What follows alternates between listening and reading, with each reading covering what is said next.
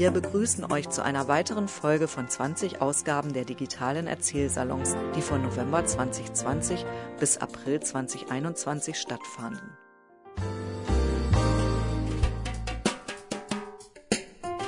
Wir, die Mitarbeiter von Rohnstock Biografien, widmen uns dem Erinnern und Zuhören.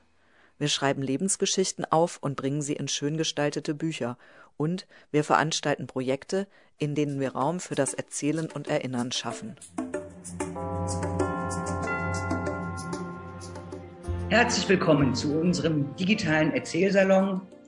Heute sind wir im Landkreis Nordsachsen. Der Landkreis Nordsachsen wurde erst 2008 gebildet und ist äh, vielleicht gar nicht so vielen bekannt. Aber Teile der Dübener Heide sind zum Beispiel in diesem Landkreis zu finden, in dem wir bereits einen digitalen Erzählsalon durchgeführt haben. Deshalb haben wir heute vor allem Erzählerinnen und Erzähler aus dem eher östlicheren Teil dieses Landkreises bei uns zu Gast. 16 Naturschutzgebiete gibt es in diesem Kreis. Die Flusslandschaften von Elbe und Mulde sind hier zu finden. Es steht für große landwirtschaftliche Flächen, eine geringe Bevölkerungsdichte und eine überaus interessante Geschichte. Es gibt natürlich nicht nur Licht, sondern auch Schattenseiten äh, in der Geschichte dieser Region. Davon werden wir heute auch hören. Wir haben heute sechs Erzählerinnen und Erzähler zu Gast, die wie immer ihre Geschichte hintereinander weg erzählen werden. Herzlich willkommen, Mechthild Nolminor aus Torgau. Hallo. Sie ist studierte Restauratorin, war von 1992 bis 2003 direkt in Nordsachsen tätig und hat vielen Gebäuden und Kunstschätzen wieder zu Glanz verholfen. Seit 2003 ist sie beim Brandenburgischen Landesdenkmalamt beschäftigt. Ich beginne äh, mit einem Gruß aus Torgau. Ich sitze hier in einem Haus von 1541, äh, ein ehemaliges Pfarrhaus, nicht weit von der Marienkirche in Torgau und auch nur wenige Schritte entfernt vom Torgauer Schloss. Und das Torgauer Schloss, vielleicht haben schon einige mal, hat sie schon einige Mal hierher geführt, hat ein paar Bären im Bärengraben, es hat imposante Türme. Und wenn man in das Schloss hineinwandert, in den Schlosshof, da sieht man den großen Wendelstein. Das ist also eine offene Wendeltreppe, durch die im 16. Jahrhundert die äh, Hofgesellschaften geschritten sind, um in den großen Festsaal, um großen Festsaal Hochzeiten zu feiern, auch auf dem Hof äh, Feste zu feiern. Und ganz oben in dem großen Wendelstein befindet sich die sogenannte Spiegelstube. Das war ein Raum, der zu den äh, Privatgemächern des Kurfürsten äh, gehörte, tatsächlich auch Spiegel an der Wand hatte, aus Italien importierte Spiegel und der von der Werkstatt Lukas Kranachs ausgemalt worden ist. Also Lukas Kranach selber hat äh, Rechnungen gestellt, hat auch Bilder herbeigebracht, äh, mit denen das ganze Schloss ausgestattet wurde. Und Lukas Kranach hat mich nach Torgau geführt denn ich habe meinen Abschluss des Restaurierungsstudiums dort oben in dieser Spiegelstube gemacht. Also mein Diplomobjekt war der sogenannte Groteskenfries. Also ein Fries, der dort oben gemalt ist, der Köpfe von Tieren, von kleinen Löwen und von äh, Engelchen zeigt und äh, der quasi innen gemalt ist und außen als skulpturaler Schmuck an diesem Wendelstein ist.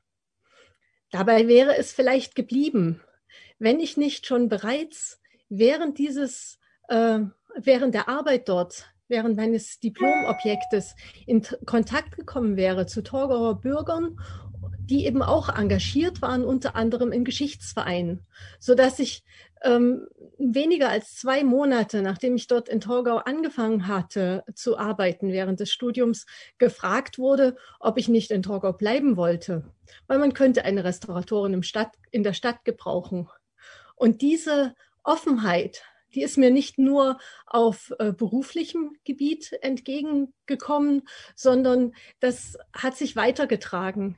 Ein Bild, was für mich in jener Zeit, also in den ersten Jahren in Torgau, ganz charakteristisch war, waren die sogenannten offenen Gärten. Also die offenen Gärten, das war kein Programm in Torgau, sondern das war eine, ähm, das war einfach ein Lebensgefühl. Wahrscheinlich als Ergebnis der ähm, Wende, ich sage jetzt mal Wende als diesen politischen Begriff, aber erlebt habe ich das als äh, selber noch während meines Studiums in Dresden als ein, ein Aufbruch eine Möglichkeiten, die, die plötzlich sich aufgetan haben, zum großen Teil auch unter dem Dach der Kirchen, dass sich verschiedene Leute gefunden haben, auch den Mut zum Widerstand gefunden haben, den Mut, etwas anderes zu tun. Und äh, das hat weitergetragen. Also wie sich das dann weiterentwickelt hat in äh, Torgau, in im Leben sozusagen. Torgau ist halt eine Kleinstadt, die symptomatisch steht für viele Orte, viele Städte das, das hat sich in Torgau zumindest so gezeigt, dass sich verschiedene Kreise durchdrungen haben, die vorher eher nebeneinander gelebt haben. Also kirchlich engagierte Leute haben sich äh, gefunden.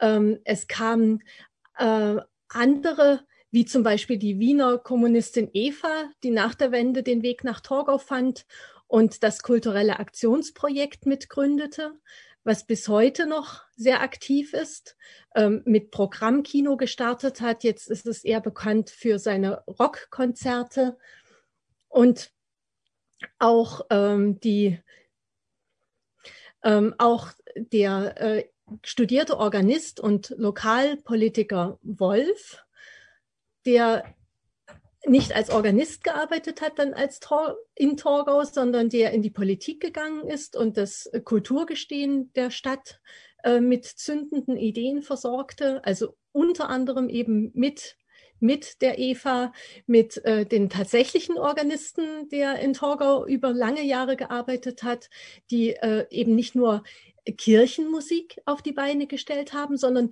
da, da hat sich das durchdrungen. Also Ideen, die in die Stadt hineingewirkt haben, die auch äh, den, das Torgauer Altstadtfest mit befruchtet haben, etliche Jahre. Also das, das war ein, das war ähm, für etliche Jahre, also ich sage jetzt mal zumindest für, für äh, 10, 15, 20 Jahre ein, ein gewisses Gefühl des Aufbruchs, ähm, das, das weitergetragen hat, das also auch eine Lebendigkeit in diese Stadt hineingebracht hat.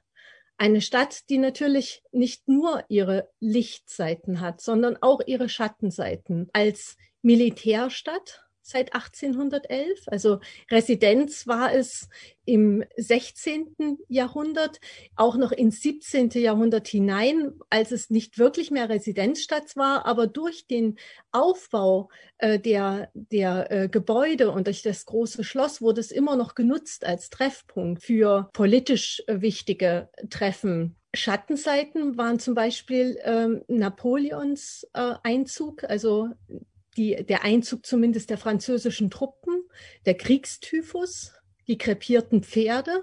Und als das ein, ein, Thema war im Altstadtfest, sahen wir uns zumindest veranlasst, also kleine Kritik sage ich jetzt mal so, wenigstens im Plakat für das Altstadtfest. Ich habe damals auch Plakate für die Altstadtfeste gezeichnet, das so ein bisschen anklingen zu lassen und auch in einer Kunstinstallation quasi die Toten, die Kriegstoten, die krepierten Pferde, das waren dann so Pferdefüße im Wasser, das einfach ein bisschen zu brechen. Also sozusagen diese Freude, sage ich jetzt mal, an der Geschichte, an der, äh, an der Bedeutung Torgos in der Geschichte ein bisschen zu brechen mit diesen Grausamkeiten, die damals entstand, äh, die damals stattfanden. Also daran auch ein bisschen zu erinnern. Und dass das alles möglich war, dass das, äh, dass das sozusagen auch interessiert aufgenommen wurde, das gehört für mich zu dem Besonderen dessen, was ich, was ich da so in Torgau erleben konnte. Bis heute trägt aus dieser Zeit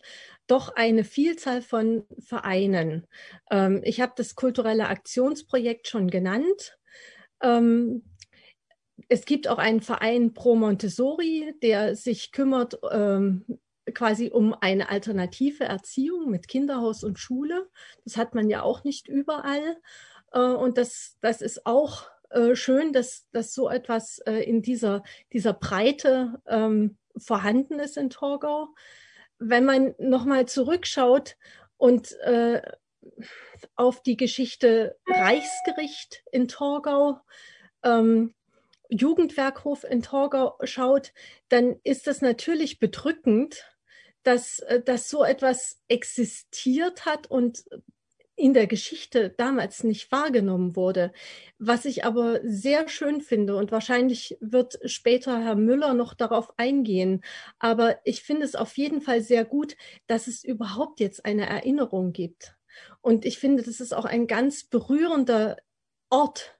Ähm, ich gehe mit meinen Kindern, äh, ich bin mit meinen Kindern schon mehrfach hingegangen. Wir gehen auch mit Freunden dorthin. Ich finde es auch ganz wichtig. Also das gehört für mich auch ganz es ist auch eine ganz wichtige Seite von Torgau, dass es, dass es äh, so eine Mahnung und so eine Erinnerung gibt. Aber darauf, das ist heute nicht mein Thema. Darauf gehe ich nicht weiter ein. Ich möchte nur noch auf eine Sache hinweisen. Als Restauratorin bin ich sehr froh, dass in Torgau einiges erhalten geblieben ist von, äh, von Gebäuden auch, ähm, was, was Geschichte noch zeigt. Ein bisschen ist ähm, dafür verantwortlich, dass Torgau nach dieser napoleonischen Zeit, also durch die Festung, eingeschlossen war. Also hier ist etwas konserviert worden äh, in der Stadt von historischen Gebäuden. Aber wichtig ist es natürlich, dass das nicht nur diese Geschichte trägt. Die Geschichte hat Torgau sehr viel geholfen, sage ich jetzt mal, weil viele Projekte äh, konnten in Torgau realisiert werden, die mit Geschichte, die mit Denkmalpflege zu tun haben. Aber äh, wenn es nur das gewesen wäre, dann wäre es relativ tot. Also wichtig ist, äh, dass, dass auch äh, über die Kultur und über dieses geschichtliche Erinnern ähm, einfach auch der Blick, also eine gewisse Offenheit äh, weitergetragen wird in die Zukunft. Und das, das ist ein, äh, ein Lebensgefühl, was ich durch Torgauer, durch äh, Leute aus der Region, aber auch dadurch, dass Leute von außen nach Torgau gekommen sind, hier äh, wirklich erlebt habe. Ich selbst bin ziemlich viel herumgekommen. Ähm, ich war in Georgien und Ita Italien, später auch mal in Barcelona. Ich habe eine Zeit lang in Berlin gelebt. Der Begriff Heimat war in der DDR immer suspekt. Also sozusagen äh, deutsch zu sein, aus Deutschland zu kommen, Deutschland Heimat nennen, das war für mich äh, fast wie ein, äh, also es war sehr seltsam, wenn man in Georgien, in anderen Ländern äh, Leute ganz stolz quasi von, von, von ihrer Heimat, von, von ihrem Nationalgefühl hat reden hören, dann, dann kam man sich ein bisschen komisch vor und hat gesagt, nee, so fühle ich das nicht. Aber durch diese Erlebnisse, die ich in Torgau gemacht habe, nach der Wende, habe ich mich doch etwas angekommen gefühlt. Also das wollte ich einfach auch nochmal sagen. Das, das war so ein bisschen äh, ein, ein, ein, ein Lebensgefühl, was ich vorher in Georgien zum Beispiel kennengelernt habe. Dieses, dieses offene, dieses freundliche.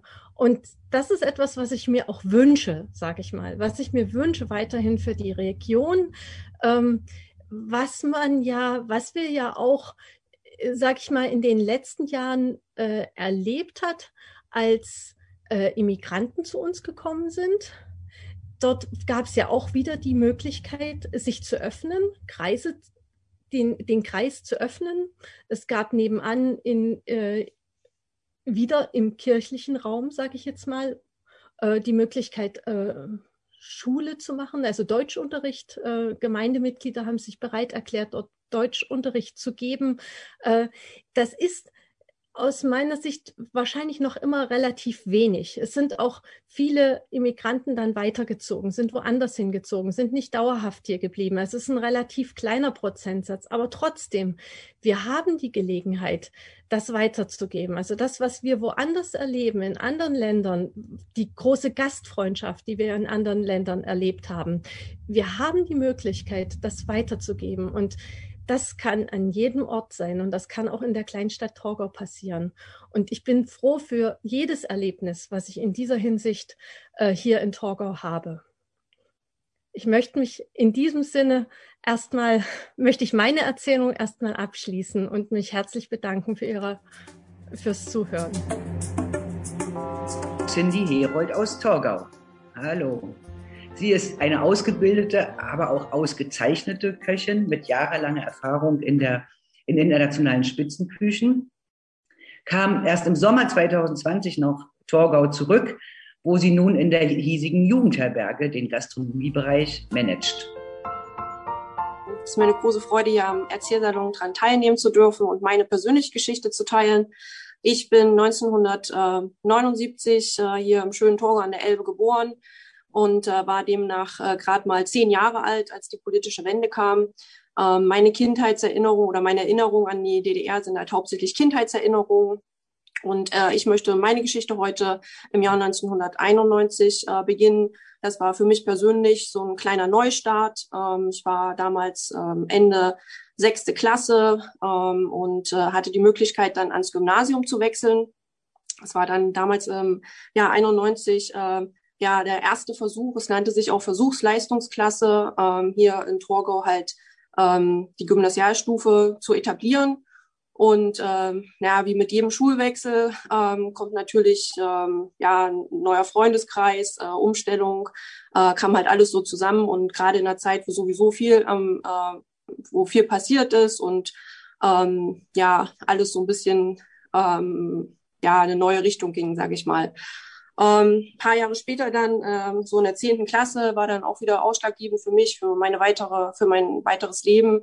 Ähm, die Frage kam dann halt auf, ähm, ja, was möchtest du denn mal studieren?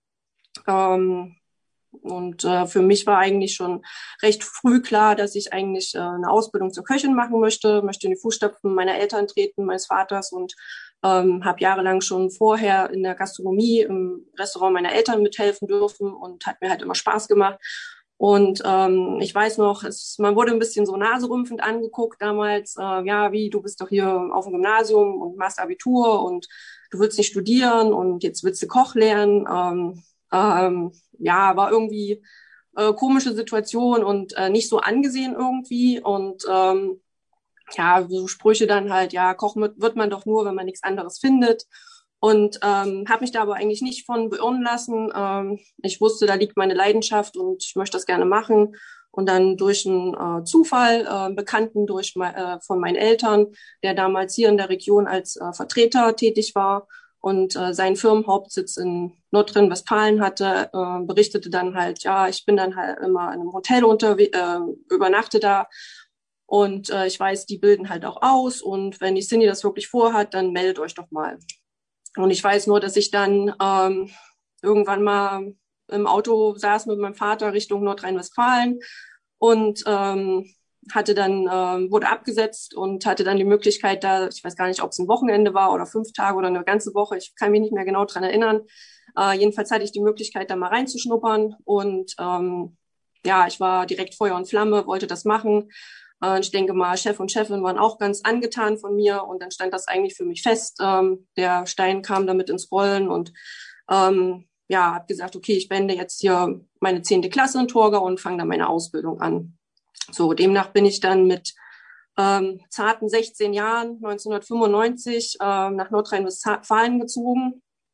Ähm, möchte nicht sagen, dass ich äh, Mutterseelen allein dort war. Es war ein Familienbetrieb. Ich hatte ein paar Ersatz, Ersatzmütter dann dort, ähm, wurde auch ganz herzlich von der Familie aufgenommen und ähm, ja, wurde von Anfang an mit involviert, äh, habe auf die Enkelkinder aufgepasst nebenbei und ähm, wurde mit zu Familienfeiern und äh, Ausflügen mitgezottelt und ähm, ja gut, am manchmal kamen dann halt so Sprüche wie, ja, ach, das ist die Kleine aus dem Osten oder die Lütche, wurde ja dann dort gesagt, äh, äh, die Lütche aus dem Osten. Und ähm, ja, habe das aber eigentlich nie so an mich rankommen lassen. Ähm, wenn man mit den Leuten dann ins Gespräch gekommen ist, äh, denke ich mal, die haben gemerkt, dass man halt auch nur Mensch ist. Und ähm, ja, in der Zeit, in meiner Ausbildung, äh, hatte ich äh, die Möglichkeit, ähm, auch an einigen Jugendkochmeisterschaften dran teilzunehmen und äh, bin dann ähm,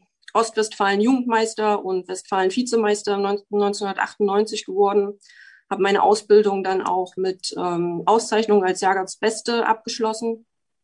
Was denke ich mal, ähm, ja, wo man schon ganz stolz drauf sein konnte, gerade in einem Beruf, der schon sehr von Männern dominiert wurde Und ähm, ja, ich denke mal, dass ich meinen mein Chef auch ein bisschen stolz gemacht habe. Es gab dann so einen Pokal, äh, einen kleinen, den habe ich äh, jahrelang bei mir noch in der Küche stehen gehabt und äh, so einen großen Wanderpokal, der stand dann ein Jahr ähm, an der Theke bei meinem Chef und ähm, ja, war für mich halt auch äh, so ein bisschen so eine Gelegenheit, was zurückzugeben, weil die Jahre dort halt schon sehr lehrreich waren. Ich denke mal, ich bin erwachsen geworden in der Zeit. Ähm, habe auch so ein bisschen meine Schüchternheit, Schüchternheit ablegen können, ähm, bin einfach ein bisschen auch gepusht worden von meinem Küchenchef, auch ein ähm, ganz lieber Mensch, der mich die ganzen Jahre unterstützt hat. Ähm, und ähm, ja, habe halt einfach auch gelernt, äh, Herausforderungen einfach mal anzunehmen und anzupacken. Und äh, ja, ähm, meinem Küchenchef habe ich es dann auch zu verdanken, dass ich meine Fachhochschulreife noch gemacht habe, weil so am Ende ähm, am Ende der Lehre fragt er dann halt schon, ja, wie sieht's aus, äh, wie geht's weiter? Bleibst du noch ein bisschen bei uns oder hast du schon Pläne? Und zu der Zeit hatte ich noch nicht wirklich einen Plan. Und ähm, ja, der hat mich da halt so in die Richtung geschubst. Ähm, ja, mach doch einfach deine Fachhochschulreife noch, ähm, weiß ja nie, was mal kommt. Und gerade in unserem Beruf, ein körperlich anstrengender Job, ähm, hast du immer noch was so in der Hinterhand. Und ähm, ja, ich denke mal, weil ich es ja nicht machen musste, äh, sondern eher so für mich gemacht habe, äh, hatte ich dann auch wieder richtig Lust, zur Schule zu gehen. Und durch ein paar andere glückliche Umstände bin ich dann in, äh, in Bonn gelandet ähm, und habe da meine Fachhochschulreife gemacht. Und in dieser Zeit hatte ich ähm, die äh, Möglichkeit, an einem Projekt äh, dran teilzunehmen, einem UNESCO-Projekt ähm, dran teilzunehmen. Der Einsatz war damals in äh, Petropolis es ist ein Vorort von äh, Rio de Janeiro in Brasilien oder in den Favelas. Und ähm, ja, ich war zu der Zeit 19 Jahre alt als junge Frau. Ähm, es hat eine Weile gedauert, bis ich diese ganzen Eindrücke, denke ich mal, verdaut habe und ähm, wahrgenommen habe, was ich da eigentlich erleben durfte. Ähm, ja, diese Zeit hat mich, denke ich mal, schon recht geprägt, äh, gerade was so Lebensanschauung angeht. Ähm, einfach einen Sinn dafür zu bekommen, oder ein Bewusstsein ähm, für Sachen, die man halt so immer für selbstverständlich hingenommen hat. Ähm, Gerade hinsichtlich, ähm, ja, wenn man zurückblickt halt auf, äh, auf die, auf die, äh, auf die Wende, auf diese friedliche Revolution, die wir hier erlebt haben. Ähm, es hätte ja alles, sage ich mal, ganz anders kommen können. Ähm, ich habe halt das große Glück gehabt, mein ganzes Leben im Frieden leben zu dürfen. Ähm, habe nie Hunger leiden müssen. Ähm, habe nie frieren müssen. Wenn es kalt war, habe ich mir eine extra Decke genommen und wenn's oder habe die Heizung höher geschraubt. Musste mir nie Gedanken machen, wo ich äh, Wasser herbekomme. Ähm, kam halt immer aus der Leitung, heiß und kalt, in einer super Qualität, die man auch trinken kann. Äh, meine Eltern mussten sich nie Gedanken machen, dass ich nicht heile nach Hause komme, weil mich vielleicht eventuell irgendwelche Drogenkartelle kidnappen oder irgendwas. Und so dieses Bewusstsein für ähm, oder sich bewusst machen, was man eigentlich hat und wie gut es einem eigentlich geht, das hat sich so ein bisschen als Leitfaden auch ähm, mein ganzes Leben dann durchstrickt. Und ich denke auch gerade mal so in der jetzigen Zeit, ähm, ähm, wir können, denke ich mal, alle ganz froh sein, äh, wie gut wir hier in Deutschland haben. Äh, Gibt es ganz andere Ecken an der Erde, auf der Erde, äh, wo es ganz anders aussieht. Und ja, ich möchte das jetzt hier nicht zu philosophisch werden lassen. Ähm, aber diese Zeit war schon recht prägend und ähm, ähm, ich finde es auch immer ganz gut, einfach mal einen Schritt zurückzugehen und einfach aus dem Weitwinkel zu betrachten, was man hat und einfach mal ein bisschen dankbar für das sein, was man halt sonst vielleicht so als selbstverständlich hinnimmt. Und ich kann es auch nur jedem jungen Menschen oder jedem Menschen empfehlen, einfach mal über den Tellerrand hinauszuschauen. Ähm, es hat mir auf jeden Fall nicht geschadet, denke ich mal. Ja, ähm, und dann nach meinem Fachabitur äh, habe ich dann noch zwei Jahre in Nordrhein-Westfalen gelebt, ähm, hatte einen super Job äh, bekommen im äh, Maritimhotel in Königswinter. Ähm, war auch eine super Zeit, möchte ich nicht missen. Äh, war ein ganz junger Küchenchef, super motiviert und kreativer Mensch. Ähm, hat uns sehr gepusht äh, und nach vorne gebracht. Habe in der Zeit auch meinen Ausbilderschein gemacht, äh, in Hinsicht halt auf, weil ich das Ziel hatte, auch irgendwann mal meinen Meister zu machen. Und ähm, ja, ähm, war ein relativ großes, äh, war eine relativ große Küchenbrigade mit fast 30 Leuten. Und am Anfang war ich da auch die einzige Frau in der Küche. Aber war alles gut, die Jungs waren gut drauf, wir haben uns alle gut verstanden, waren auch so ganz bunt zusammengewürfelt, ähm, halt viele Rheinländer und dann auch äh, Leute aus äh, Nordrhein, äh, Mecklenburg-Vorpommern und Thüringen und Sachsen. Und gut, manchmal gab es dann halt auch so Sprüche wie, ja, äh, ich bekomme noch mein Begrüßungsgeld zurück oder solche Scherze. Und ähm, ja, ich habe das eigentlich nie so an mich rankommen lassen. Ich bin ja auch nicht auf den Mund gefallen. Da gab es dann passende Antwort zurück und dann war das Thema auch irgendwie gegessen für mich. Äh, war eh nie so, habe mir eh nie so den Stempel aufdrücken lassen, mochte das eh nie so Ossi-Wessi und äh, für mich war das eigentlich kein Thema. Ja, und dann ging es mir eigentlich ganz gut in Königswinter und ähm, hatte aber immer noch so im Hinterkopf äh, die Worte meines Vaters, der halt meinte, ja, du in deinem Beruf, ähm, du kannst auf der ganzen Welt arbeiten, schau dir noch ein bisschen was an. Ich durfte es damals nicht zur DDR-Zeit, ich konnte es nicht. Ähm, und äh, die Erfahrung, die du da sammelst, die kann dir keiner nehmen. Und äh, demnach habe ich dann einen Job angenommen in, ähm, in Virginia in den USA und ähm, ja, hatte dann schon meine Wohnung aufgelöst und Auto verkauft und ähm, ja, dann ist der September 11th, äh, der 11. September 2001 noch dazwischen gekommen. Ähm, und dann klingelte schon das Telefon und äh, Freunde und Bekannte wollten halt wissen, bist du noch da oder bist du schon weg oder willst du überhaupt noch hin? Was ist denn los? Und äh, es war dann auch wieder so, ein, so eine Sache, wo ich gesagt habe, nee, ich habe das jetzt alles eingerührt, ich mache das jetzt und ähm, ja, bin dann im Mitte Oktober 2001 äh, in äh, Virginia auf dem Dallas Airport gelandet. Und aus dem ursprünglich geplanten einem Jahr äh, sind es dann fast 19 Jahre geworden. Ähm, ja, wie das gekommen ist, es würde jetzt hier wahrscheinlich den Rahmen sprengen. Ähm, aber nur so viel, äh, in den 19 Jahren habe ich halt äh, auf jeden Fall die Chance gehabt, äh, Land und Leute kennenzulernen. Ähm, habe in Virginia gearbeitet, habe dann später in Washington DC direkt gearbeitet, ähm, habe auch relativ schnell die Küchenführung übernommen und war dann zum Schluss auch ähm, Assistant Restaurant Manager. Ähm, bin zwischendurch zum College gegangen, ähm, habe ein bisschen äh, Marketing und Business Management studiert und habe eigentlich immer, egal wo ich hingekommen bin, ähm, egal ob es Freunde, Bekannte, Kollegen ähm, oder halt dann auch Kundschaft und Gäste waren, die hatten mir dann relativ schnell mitbekommen, dass man halt aus Deutschland kommt und ähm, war immer eine, war also richtig so ein Interesse da an Deutschland und eine Bewunderung auch. Also Schlagwörter wie Infrastruktur und, und, und soziale Absicherung, Gesundheitswesen, ähm, dann halt auch äh, das Land der Dichter und Denker, Kunst und Kultur ähm, war halt dann immer Gesprächsthema, hat für reichlich Gesprächsthema gesorgt. Und äh, trotz alledem habe ich, ähm, trotz dass ich so lange Jahre halt äh, in den USA gelebt habe, habe ich meine Heimatverbundenheit, denke ich mal, nicht verloren. Äh, ich habe versucht, jedes Jahr mindestens einmal äh, nach Hause zu kommen. Ich habe es immer noch zu Hause genannt, äh, weil meine Familie und äh, Freunde ja auch noch hier gelebt haben. Ähm, und habe, ja, sag ich mal, bei jedem Besuch ähm, mich wieder ein Stückchen mehr an meine alte Heimat verliebt. Also gerade hier in Torgau.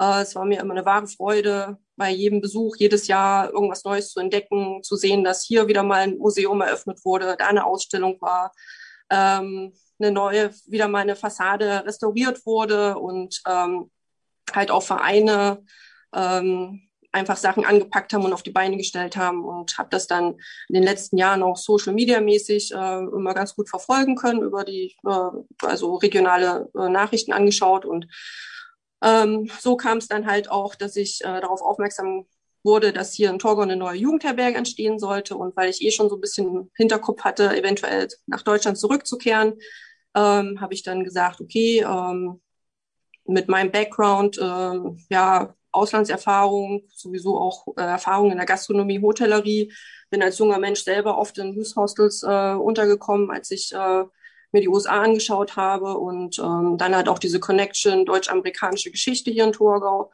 dachte ich, ist eigentlich eine ganz gute Kombo und das probierst du mal. Und äh, ja, voller Freude und Glück kann ich berichten, dass ich jetzt seit äh, letzten Sommer hier die Stelle als Assistentin der Herbergsleitung äh, angetreten habe.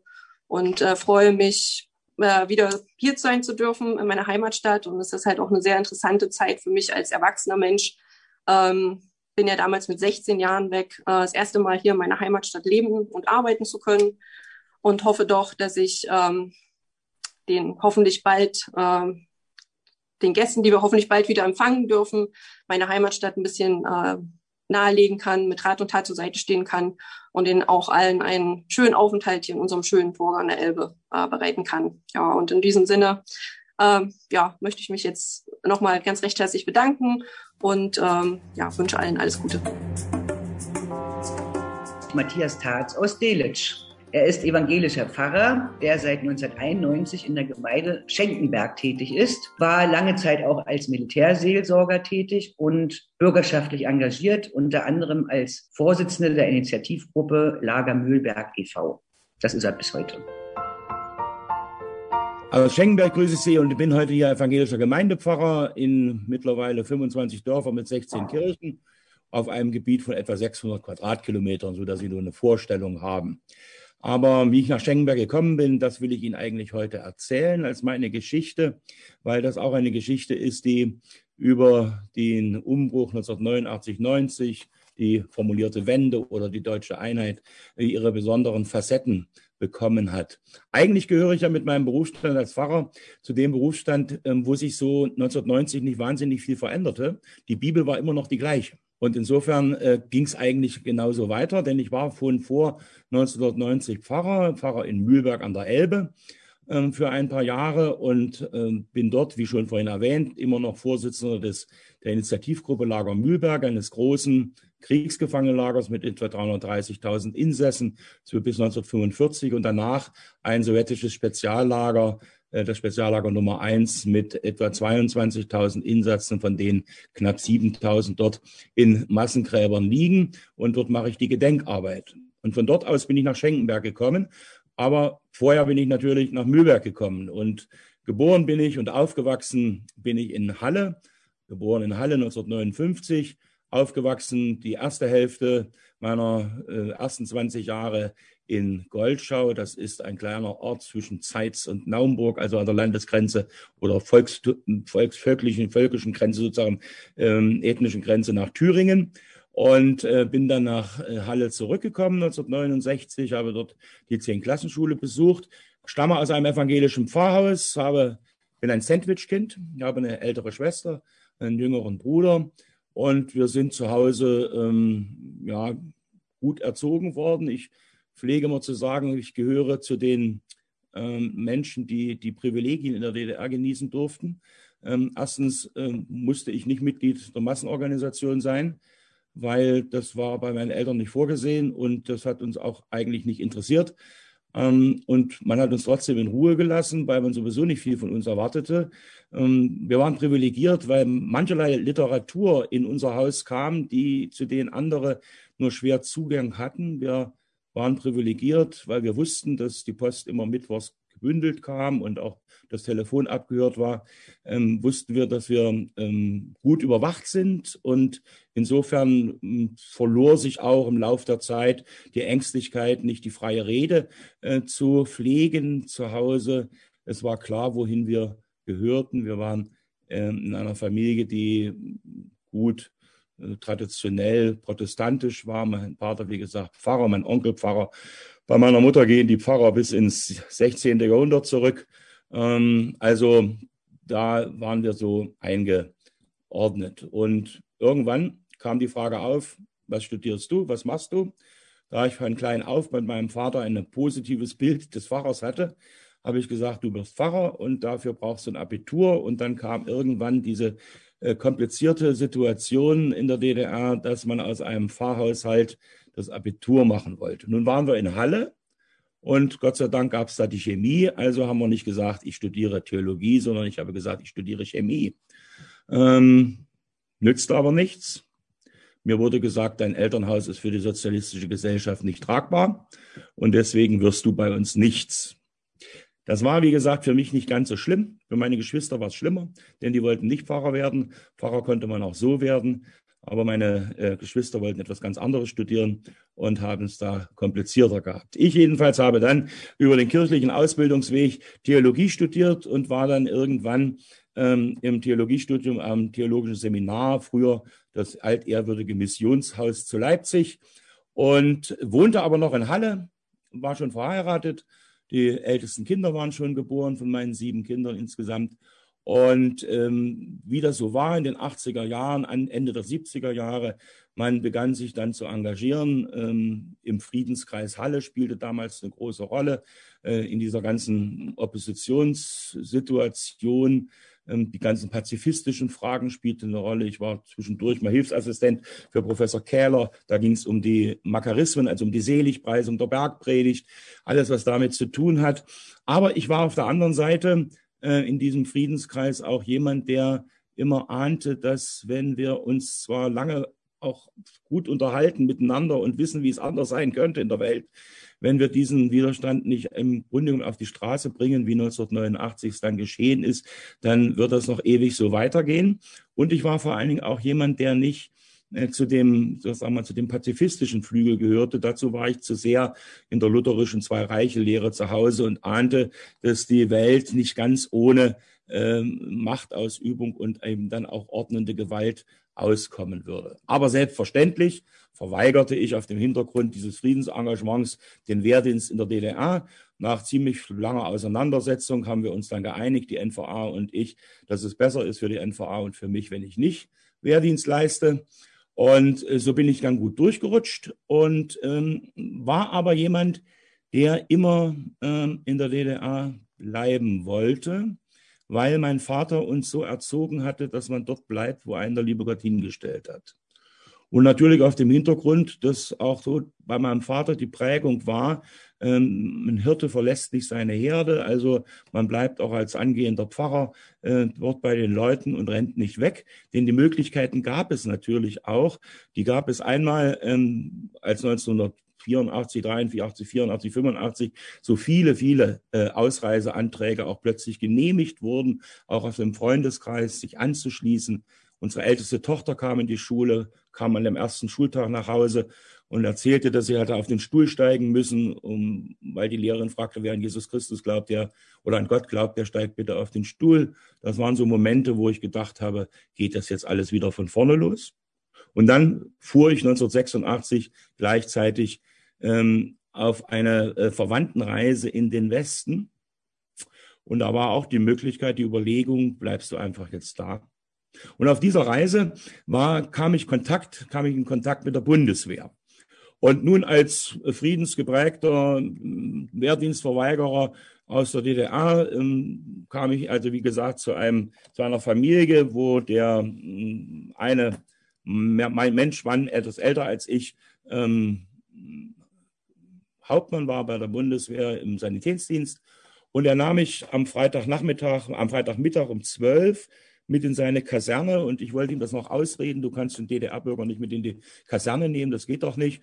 Und dann kam ich dorthin und dann war der Schlagbaum offen und vor der Kaserne standen lauter Autos, da saßen lauter äh, ähm, junge Frauen drin und Mütter drin und Väter drin. Und ich fragte, was machen die denn da? Und die sagten, ja, die warten jetzt auf die, die Wehrpflichtigen, die haben jetzt äh, Urlaub, die sind am Montag gekommen und die fahren jetzt übers Wochenende wieder nach Hause. Das kannte ich ja nicht aus der DDR. Auch wenn ich nicht selber gedient hatte, so waren meine Klassenkameraden natürlich ähm, die, die mir viel erzählt hatten, auch von dem, wie es bei der Nationalen Volksarmee so zuging und was da so zu erleben war. Das waren so kleine Momente, aber ich wollte nicht weg, ich wollte bleiben.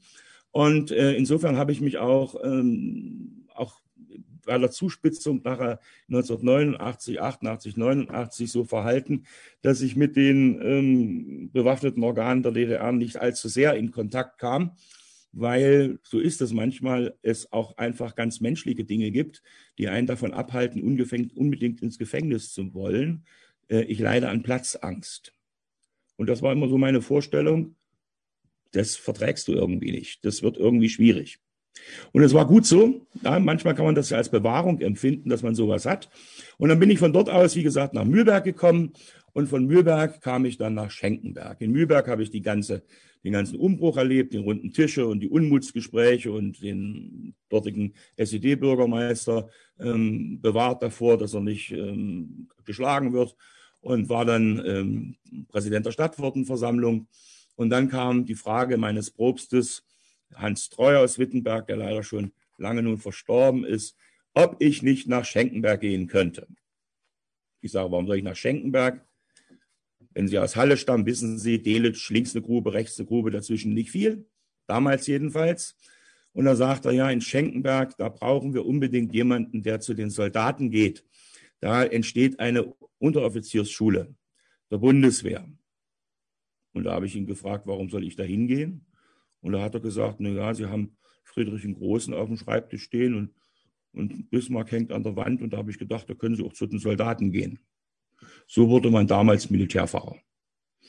Ähm, also mit dieser Vergangenheit die Frage, ja, also interessant, machst du, gehst nach Schenkenberg, sollte auch nicht lange dauern, sollte nur eine Übergangszeit sein, von einem halben Jahr vielleicht, ein Dreivierteljahr, wurden dann am Ende 15 Jahre an der Unteroffiziersschule des Deutschen Heeres als Militärpfarrer im Nebenamt, am Anfang noch Soldatenseelsorger, ähm, weil der Militärseelsorgevertrag durch die Ostkirchen noch nicht unterschrieben, ratifiziert war. Das hat sich alles erst so nach und nach entwickelt. Dazu gäbe es natürlich auch viel zu erzählen. Aber interessant will ich, und das Interessante will ich erzählen, wie ich sozusagen als nun nicht gedienter ähm, aus der DDR Anfang Januar 1992 durch das Kasernentor einer ja damals noch völlig nicht renovierten ehemaligen DDR-Kaserne ging und völlig erschrocken war darüber, wie furchtbar das dort aussah. Ich hatte mir bis dahin immer eingebildet, wird doch halbwegs in so einer Unteroffiziersschule, die, die das Zentrum hier in Delitzsch auch zu den NVA-Zeiten gewesen ist, ein bisschen gescheitert zugegangen sein. Und dann wurde ich zu dem damaligen Kommandeur der Schule gebracht, von meinem Superintendenten damals, der sagte, ihr habt ihr ihn, ich weiß zwar nicht, was der bei euch soll, aber äh, ich lasse den jetzt hier. Und der Kommandeur begrüßte mich äh, sehr freundlich und sagte, Herr Pfarrer, wir warten schon auf Sie und drüben wartet schon Ihre erste Klasse.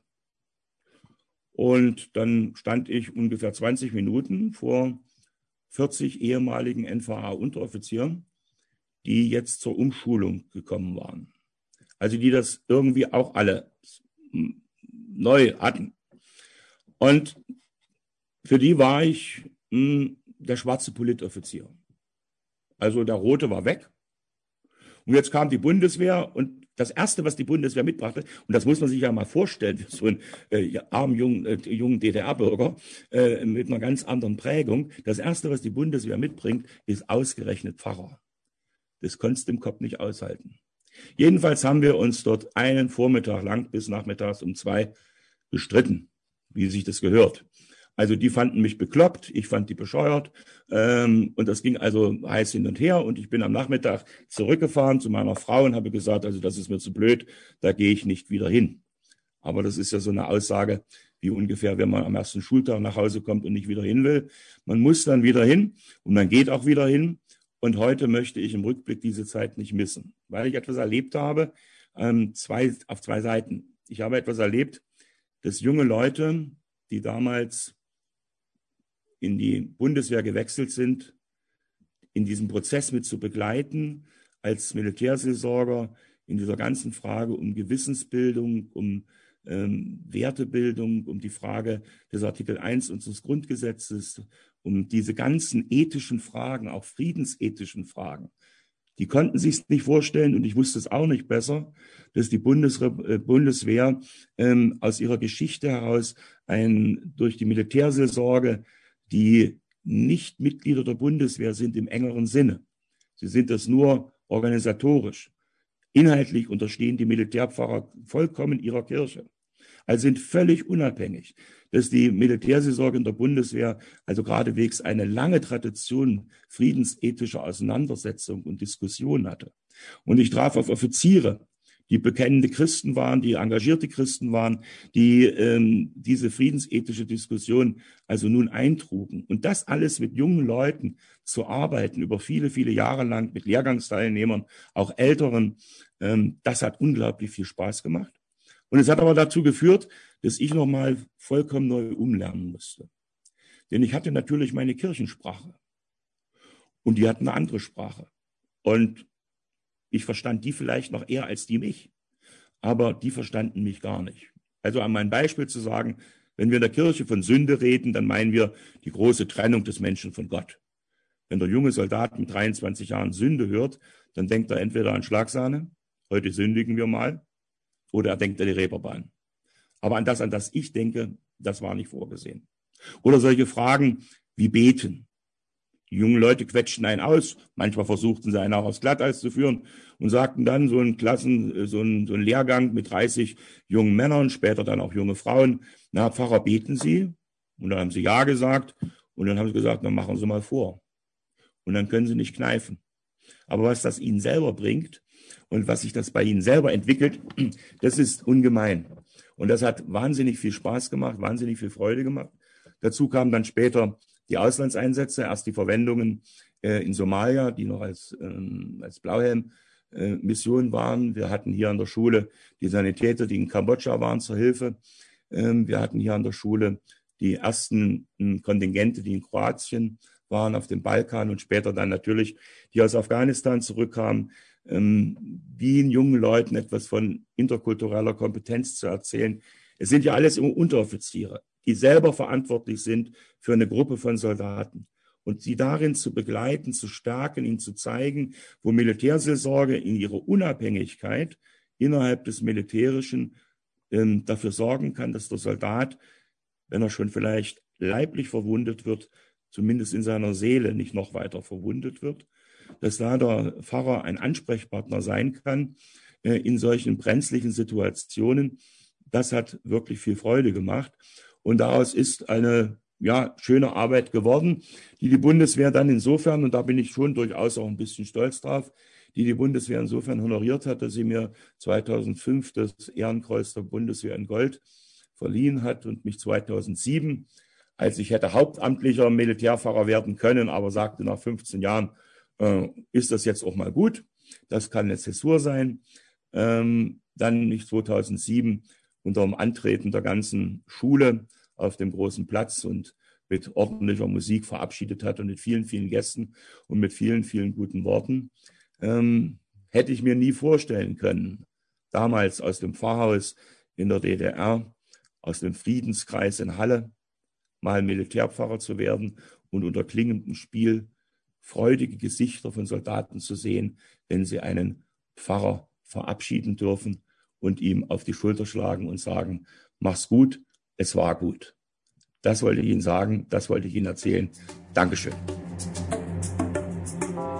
Georg Stehler aus Darmsdorf. Er ist Fischwirtschaftsmeister, kam nach der äh, Wiedervereinigung aus Hessen nach Sachsen, übernahm dort vom Freistaat Sachsen die vormals volkseigene Teichwirtschaft Wermsdorf und stellte dann die Produktion in den letzten Jahrzehnten auf Natur nahe und artgerechte Erzeugung.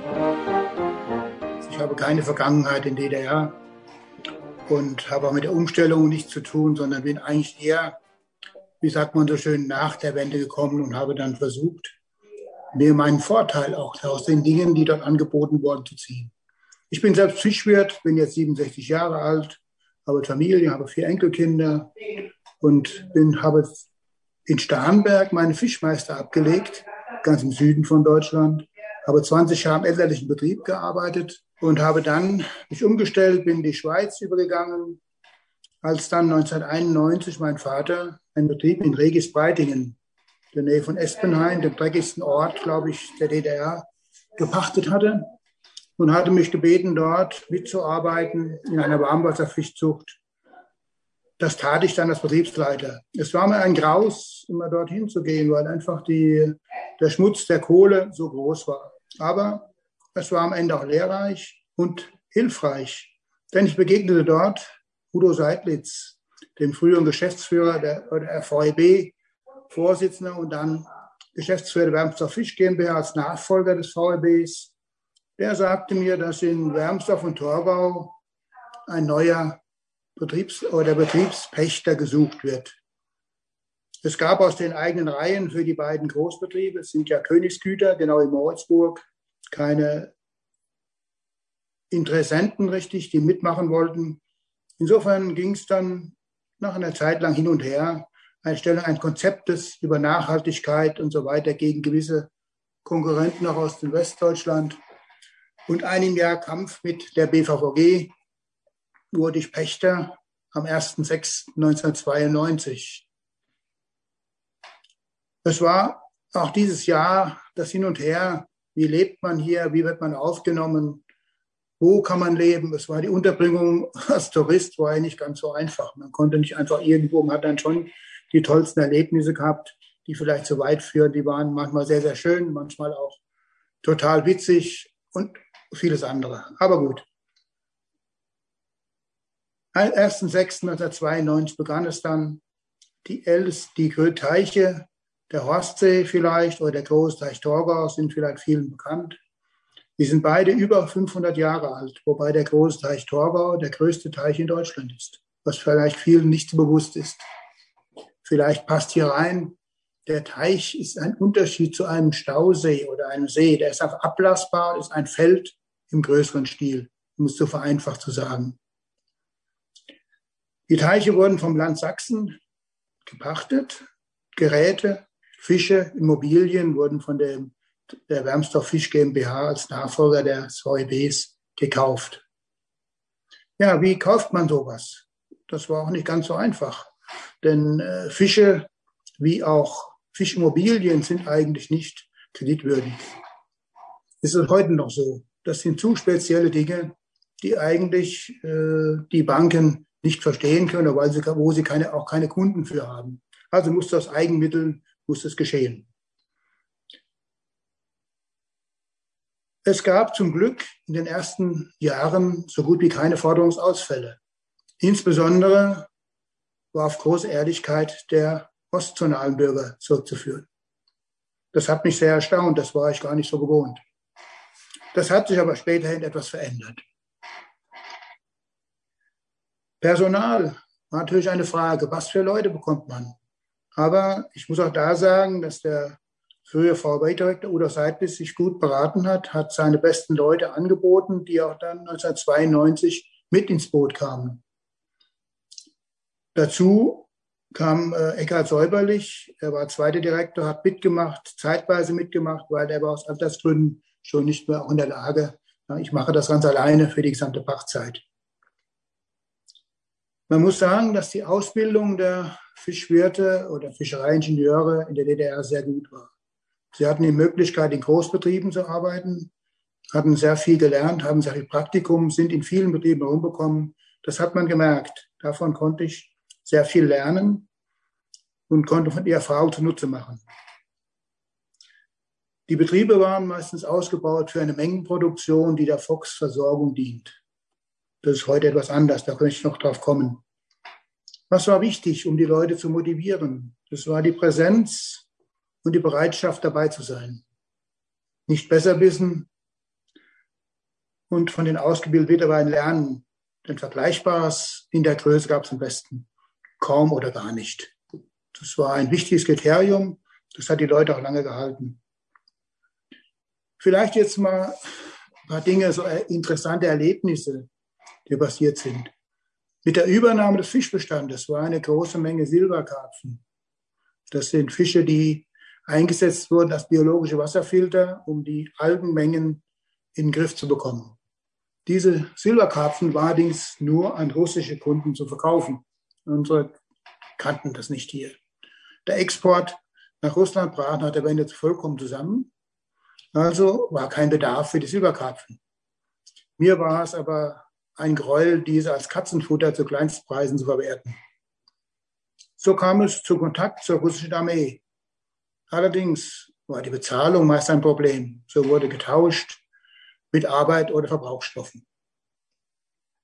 Einmal fischten wir eine große Menge Silberkarpfen, mussten die Entsorgung und die Tierverwertung veranlassen. Offensichtlich waren aber nicht alle tot, sodass die nachts an den Containerdeckel klopften. Besorgte Bürger riefen die Polizei. Im letzten Moment fiel mir die Rote Armee ein. Es funktionierte. Am nächsten Morgen war der Container leer. Einen Tag später fischten wir weiter. Plötzlich kam ein schwarzer Wolga vorgefahren. Mir wurde eine Uniform angelegt und es ging ab in die Kaserne. Dort wurde ausgiebig die Rettung gefeiert. In meiner Nachbarschaft in Wermsdorf gibt es die Jäger- und Fischerhütte seit 1991. Dort traf man oft sehr interessante Leute, die ähnliche Wege beschritten haben. Bei Bier und Wein wurden viele auch interessante Geschichten ausgetauscht. Das war sehr lehrreich, denn ich glaube, Solche Wege haben sehr viele andere auch versucht und ich denke, die meisten hatten gute Absichten. Was konnte ich in der Zeit noch tun? Ich war, um mich weiterzubilden, war ich eine Zeit lang noch in Russland, in Astrachan sowie im Iran für Störweiterbildung, denn Stör lag mir am Herzen, es zukünftig weiterzumachen. Was war ein schönes Erlebnis in Torga, erinnere mich gerne dran, das waren die Elbe Days der ersten Jahre. Gerade das war schön. Viele verteufeln es heute ein bisschen, aber ich denke, die ersten Jahre waren in der Form mit der Musik, dem Dixie und so weiter sehr, sehr schön. Ich fand das sehr angenehm und schön. Was hat sich im Betrieb in meiner Zeit geändert? Was mussten wir umstellen? Es gab also keine ökologische Umstellung. Das ist das falsche Wort dafür. Wermsdorf Fisch war ein Versorgungsbetrieb. Was ist heute gefragt? Ein Angebotsbetrieb. Wir müssen das produzieren, was die Kunden wollen. Das war vorher nicht so. Die Produktion beträgt heute noch maximal ein Viertel der früheren Produktionsmenge und wurde auf mehrere Fischarten erweitert. Die Erzeugung von Teichfischen wie Karpfen, die ja immer die Massenproduktion einer Teichwerk sind, war schon immer ökologisch und naturnah. Bedurfte auch keiner so großen Umstellung, bis auf die Mengenreduzierung. Es gab ja vor der Wendezeiten war das Fisch als Versorgungsgut sehr wertvoll. Nach der Wende gab es natürlich eine Zäsur, die sich auf die Preise ausgewirkt hat. Denn früher mit acht Ostmark konnte man sicher mehr bekommen wie zwei Westmark heute. Das war ein ganz einfaches Rechenbeispiel. Die Fütterung erfolgt ausschließlich über Getreide und die im Teich vorhandene Naturnahrung. Durch gute Kontakte zu Kollegen und Kunden aus Ost- und Westdeutschland konnte es zügig und gut beginnen. Kunden heute und damals sind Direktverbraucher Angler und andere Teichwirtschaften sowie Fischverarbeitungsbetriebe. Hilfreich war der bereits gut eingeführte Name Wermsdorf Fisch. Die Verwaltung hat meist kompetent, helfend, begleitet, unterstützt. Die Förderung der Teichwirtschaften war in Sachsen besser als in allen anderen Bundesländern. Alles lief auch nicht sorgenlos. Zum Begleichen offener Forderungen musste ich drei Betriebsübernahmen in Niederschütz, Aue und Espenhain durchführen. Damit war ich fast in ganz Sachsen ständig unterwegs. Es wurden mit den Übernahmen die Produktion von Räucherfisch und Fischverarbeitung eingestiegen. Das war bei uns vorher eigentlich weniger ein Thema. Es war auch am Anfang ganz gut, weil es gab ja fast in jedem größeren Ort ein Fischgeschäft. Wenn Sie heute mal schauen, finden Sie wahrscheinlich sehr, sehr wenige oder noch Großmärkte. Wir hatten damals auch mal die Fischkönigin beim Horstefischen erfunden, mit der war ich mal in Dresden zur Eröffnung eines Großmarktes. Auf die Frage, welcher Fisch denn aus der Region käme, war mit Null beantwortet worden. Und das ist heute oft noch so der große Fall. Das nur zwischen eingefügt. Was haben wir noch produziert? Salzfische. Vielleicht kennen einige euch das Wort Wobbler. Das ist russisch. Und äh, diese Fische haben versucht, auch weiter in russische Märkte zu verkaufen. Das hat eine Zeit lang funktioniert, aber dann noch nicht mehr aus Qualitäts- wie auch Zahlungsgründen. Die Belieferung der Fischgeschäfte, wie ich eben schon sagte, ist dann Zug um Zug eingeschlafen, weil die Fischgeschäfte nicht mehr da waren. Die hatten zwar die gleichen Kundenanzahl, aber nur noch ein Bruchteil des Umsatzes, sodass es einfach nicht mehr gelohnt hat. Viele, die waren überholungsbedürftig. Das hat nicht mehr funktioniert und damit war auch die Grundlage für diese Übernahmen zum Teil nicht mehr vorhanden, sodass wir das wieder abgeschoben haben. Es war eine lehrreiche Erfahrung, allerdings auch mit blauen Augen. Ein weiteres großes Thema war Beschaffung von Besatzfischen, denn die Teichwirtschaften, die zu Wermsdorf Fisch gehörten, haben ja über ganz Sachsen, über ganz Westsachsen, Leipziger Region verstreut. Das ging bis Altenburg, bis äh, es waren also fast 30 Betriebe und die Betriebe waren so ausjustiert, wie sie die Natur hergab. Danach wurde das produziert, was vor Ort am besten getan werden konnte. Wermsdorf und Torgau als die größten Betriebsteile waren mehr für die Speisefischproduktion vorgesehen und wurden von den anderen Betrieben mit Zapfischen versorgt. Das war plötzlich nicht mehr da. Insofern musste ich mich extern kümmern, wo kommen Besatzfische her. Das war nicht ganz so einfach. Mein Glück versuchte in Ungarn. Das ging über einige Jahre, aber die Distanz und Unzuverlässigkeit war auf Dauer allerdings ein zu großes Problem. Eine erworbene Teichwirtschaft in Ungarn wurde mit Schaden wieder abgesetzt. Nach und nach haben sich strategische Netzwerke des sicheren Besatzungszuges gebildet. Man muss auch heute sagen, dass die Kollegen in Sachsen oder auch Brandenburg und Thüringen sehr positiv mit mir zusammenarbeiten. Ich kann mich da nicht in Form beschweren. Es ist Zuverlässigkeit entstanden, die ich sehr schätze. Investitionen, Aufbau, Umstrukturieren, Diversifikation, das sind solche Schlagwörter, die an uns auch nicht vorbeigegangen sind. Immobilien wurden Zug um Zug ausgebaut sowie den neuen betrieblichen Bedürfnissen angepasst. Direktvermarktung, Hälterungen, Produktionsanpassungen, Geräte, besonders Fahrzeuge mussten fast alle ersetzt werden. Was wurde gebaut? Betriebshof in Wermsdorf in Torgau, Verkaufsstelle in Göttwitz, Ausbau Fischverarbeitung in Estmain zur Kaviarproduktion, Aufbau von drei Fischverkaufsstellen mit Fischimbiss, Ausbau Hälteranlage Torgau zur Produktion und ganzjährigen Fischhaltung, Aufbau des Fischbestandes für Störe. Insgesamt wurden circa 5 Millionen Euro investiert in dem Zeitraum der letzten, sagen wir, 20 Jahre. Ostseefischen ist sicher in allen schon mal als Namen eben untergekommen. Vor der Wende eine Versorgungsveranstaltung, Kauf ohne Zuteilung, fiel deswegen auch manchmal aus, weil die großen Kaufmengen die Planversorgung störten. Ich nahm 1991 am letzten Ostseefischen unter der Gide von Udo Seidlitz teil. Mit einer Anzahl wichtiger Personen wurde im ehemaligen Horstseebad bewegen uns an der Grenze zum Muldentalkreis, also ganz nah dran, beobachtet und fachliche Gespräche bei gutem Fisch geführt. Also man hat auf Distanz gesehen, wie die Leute gearbeitet haben. Das war auf mich lehrreich, weil man viele Leute kennengelernt haben, die mit Fischproduktion und Dingen sehr vertraut waren. Die Besucher, also ich versuche, das Wasserfischen typisch Abfischen zu widmen, Schaufischen, Fachvorträge und möglichst viel Fisch. Die Besucher zeigten aber zunehmend Interesse an Freizeitbeschäftigungen und vielen anderen Angeboten wie Abendveranstaltungen, Schaustellergeschäfte und so weiter. Für viele war es auch ein Wiedersehen mit Bekannten. Die zunehmenden Auflagen, Sicherheitsaufwendungen verlangen die jetzige Größe. Um das zu lösen, brauchten wir Festabwickler, von denen wir auch viel gelernt haben. Heute wahrscheinlich das größte Fischfest in Deutschland mit ca. 50.000 Besuchern. Für alle Beteiligten eine riesen Herausforderung zur Werbung, auch für eine gute Direktvermarktungshilfe. Ohne Unterstützung der Gemeinde Wermsdorf, der Feuerwehr und vielen Helfern wäre es nicht möglich gewesen.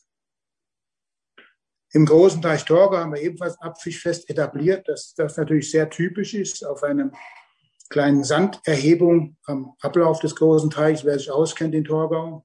Das ist typisch und bis zu 5000 Leute kommen da und sie können bei Bier oder Wein den Leuten beim Arbeiten zusehen.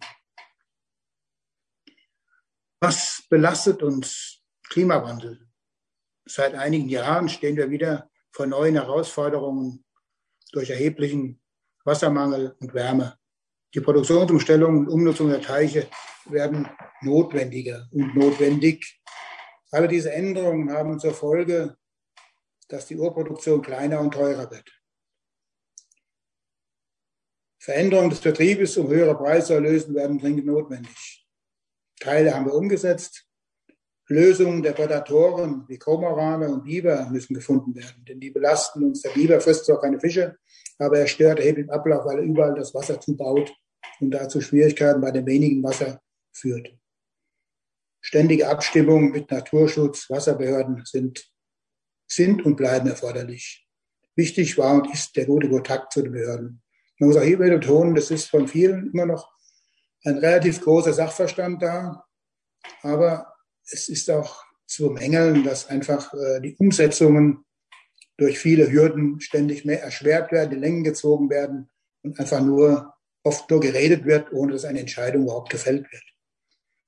Wir haben, ich weiß, dass ich Dinge, die seit ich hier bin, die angeschoben werden, sollen gelöst werden, sonst sind nicht gelöst. Sie schweben in der Luft und man macht sie einfach. Es stört.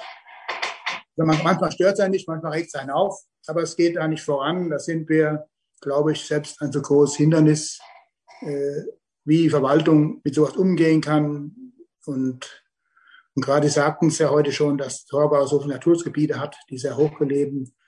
Und da ist es einfach ein schwieriger Fall, einfach eine Umsetzung mit Vernunft, die ich als Fachmann Vernunft nenne, ein anderer nennt es anders vielleicht, auch wirklich getan wird.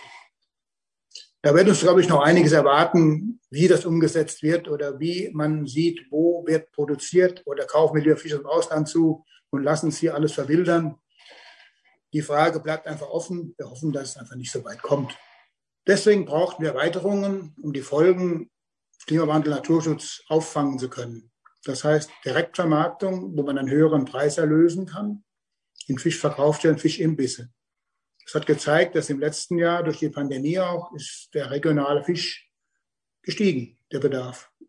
Es hat wohl jede, haben wohl viele ihre eigene Küche nicht nur als Möbel, sondern als Kochstelle genutzt, was wir und auch Fisch auch untergebracht. Ich finde, das ist ein guter Ansatz und wir hoffen, es bleibt so. Einstieg in das Geschäft mit Stören. Zum ersten Mal mit Fisch, Fisch äh, Fleischgewinnung, im zweiten Zug, um Kaviar zu gewinnen mit dem Eigner der Desietra GmbH in Fulda, ein Amerikaner, wurde ein Verbund gegründet zur Lieferung Weiblingstören, später auch Laichreifenstören. Mit ihm bin ich oft herumgefahren. Wir haben Partnerbetriebe gesucht. Dann muss nämlich sehen, jede Fischzucht hat eine gewisse Menge der Fläche, die geeignet ist für Störhaltung. Vereinfacht gesagt, Stör ist äh, eine Forelle im Warmen. Also braucht Durchfluss, nicht wie der Karpfen. Wenn Sie jetzt zum Beispiel zum Karpfenteich Störe setzen, wächst der Stör nicht, weil der Karpfen viel zu schnell frisst. Und der passt von Temperatur nicht ran. Also eine andere Anforderung. Wie gesagt, jeder Betrieb hat einen Teil der Fläche, der nutzbar ist dafür. Also mussten wir Partner suchen. Wir haben das in, in, in neuen Ländern so wie in Polen gesucht und haben auch einige, die heute noch mit uns zusammenarbeiten. Und da haben wir eine Strategie aufgebaut, dass einfach wir Kaviar machen können. Das haben wir in Estenheim einige Jahre bis zu drei Tonnen pro Jahr produziert. Jetzt sind wir auf dem Punkt, dass wir leichtreife Störe ausliefern. Das heißt, die Fische werden mit Ultraschall aus untersucht und man legt da die Störe pro die Eimenge fest und werden dann nach Menge verkauft. Kunden sind in England, Schweiz, Österreich, auch in, im Baltikum interessanterweise. Und das ist eigentlich, äh, man kann sagen, dass da wirklich ein Gegengewicht, was nach vielen Misserfolgen als Zukunft taugt, um die Urproduktion auch weiter interessant zu halten. Heute sind wir 15 Mitarbeiter. Unsere Kunden sind in Deutschland und europaweit. Wir haben viele Angelvereine, Angelverbände als treue Kunden wegen unserer großen Angebots verschiedene Fischarten binden können. Wir liefern praktisch jeden Teichfisch, wenn man so will. Salmoniden, Forellenartig sind nicht unser Thema, aber die anderen innerhalb eines Jahres fast jeden Fisch. Es ist eine Herausforderung und die wird auch belohnt und wir sind recht zufrieden. Einen weiteren Zweig haben wir gegründet, die Abwasserbehandlung und Wartung von Kleinkläranlagen. Das war in unserem Bereich ein großes Thema, ein Geschäft, das gut läuft. Wie sieht die Zukunft aus? Meine Tochter Angela und ein Mitarbeiterkonzept sichern die Zukunft. Das sind zum Teil noch die 1992 übernommenen Fachkräfte und ausgebildete Nachwuchs. Weitere Entwicklungen, Direktvermarktung, Aufbau einer Fischerlebniswelt sind geplant. Also wir setzen darauf, dass die Leute in Deutschland sich interessieren, herumfahren, ansehen und erleben wollen. Ich wurde fast immer positiv aufgenommen. Es entwickeln sich angenehme Beziehungen. Es stand von Anfang an ein großes Vertrauensverhältnis mit Mitarbeitern, und Kollegen. In Fachgremien war und bin ich tätig. Dann bleibt mir noch der Dank an diese Personen, besonders Udo Seidlitz, Direktor Feuerwehrmstor Fisch, Eckhard Säuberlich, einige Teilhaber, meine guten Mitarbeiter, vielen unbenannten, netten, hilfreichen Menschen. Last but least eine Familie, die die Wirren der Zeit geduldig mitgetragen hat. Vielen Dank fürs Zuhören. Alexander Müller aus Plauen. Er begann 1983 gegen seinen und den Willen seiner Familie eine Schlosserlehre wurde mehrfach zur sogenannten Umerziehung äh, in den Jugendwerkhof Torgau eingewiesen und verblieb bis zu seinem 18. Lebensjahr in der Verantwortung der DDR-Jugendhilfe. Seit 2010 ist er aktives Mitglied im Verein Initiativgruppe geschlossener Jugendwerkhof Torgau. Ich möchte vielleicht mal damit beginnen, wenn mir vor 35 Jahren jemand gesagt hätte, dass ich heute in aller Öffentlichkeit hier sitze und ähm, über Torgau beziehungsweise über den geschlossenen Jugendwerkhof reden würde, ich glaube, ich hätte den für verrückt erklärt. Ja. Und ich hätte mich gefragt, äh, was hätte man mir, mit was hätte man mich bedroht, um das preiszugeben. Ja. Ja, zu mir. Also ich bin Jahrgang 69, bin im Vogtland aufgewachsen, wohne auch jetzt wieder im Vogtland. Ähm, ich war, ähm, ich bin aufgewachsen in einer sogenannten systemkritischen Familie. Ja, ähm, gerade das Verhalten meiner Mutter hat ähm, echt auch dazu geführt, dass ich halt schon in frühester Kindheit und Jugend ähm, mit den, ja, mit linientreuen Pädagogen oft zusammengeraten bin. Es war echt schwierig, ähm, da äh, manchmal durchzufinden. Ähm, man galt, ich galt, galt ständig als unangepasst und ja, vielleicht sogar auch renitent. Ähm, es lag aber auch daran, weil ich einfach ähm, nicht zulassen wollte, dass man mir vorgibt, ähm, wer mein Freund, wer mein Feind sein sollte, was ich zu denken hätte, welche Musik ich höre und so weiter und so fort. Ja, also gerade eben ähm, Leute, die in meiner Generation der DDR aufgewachsen sind und auch älter, ähm, wissen so ziemlich genau, was ich damit sagen will. Ähm, 1983 gipfelte das dann darin, dass ich ähm, gegen meinen Willen und gegen den Willen meiner Mutter ausgeschult wurde. Und äh, stattdessen, dass ich in die Schule weitergehen sollte, ähm, sollte ich nun eine Lehre als Schlosser in Jugendwerkhof Burg antreten. Das liegt bei Magdeburg. Ähm, ich wurde dort halt hin vor, ja, verschickt im, im, wahrsten Sinne des Wortes mit so einem, ja, mit, mit so einer Art Knastbus bin ich dorthin gebracht worden. Ähm, der dortige Heimleiter begrüßte mich mit den Worten, Jugendliche Müller, ich äh, teile Ihnen mit, dass Sie hiermit ausgeschult sind und ab morgen eine Teilfahrerarbeiterlehre als Schlosser beginnen. Das war meine ganze Berufsberatung. Ja, ziemlich heftig.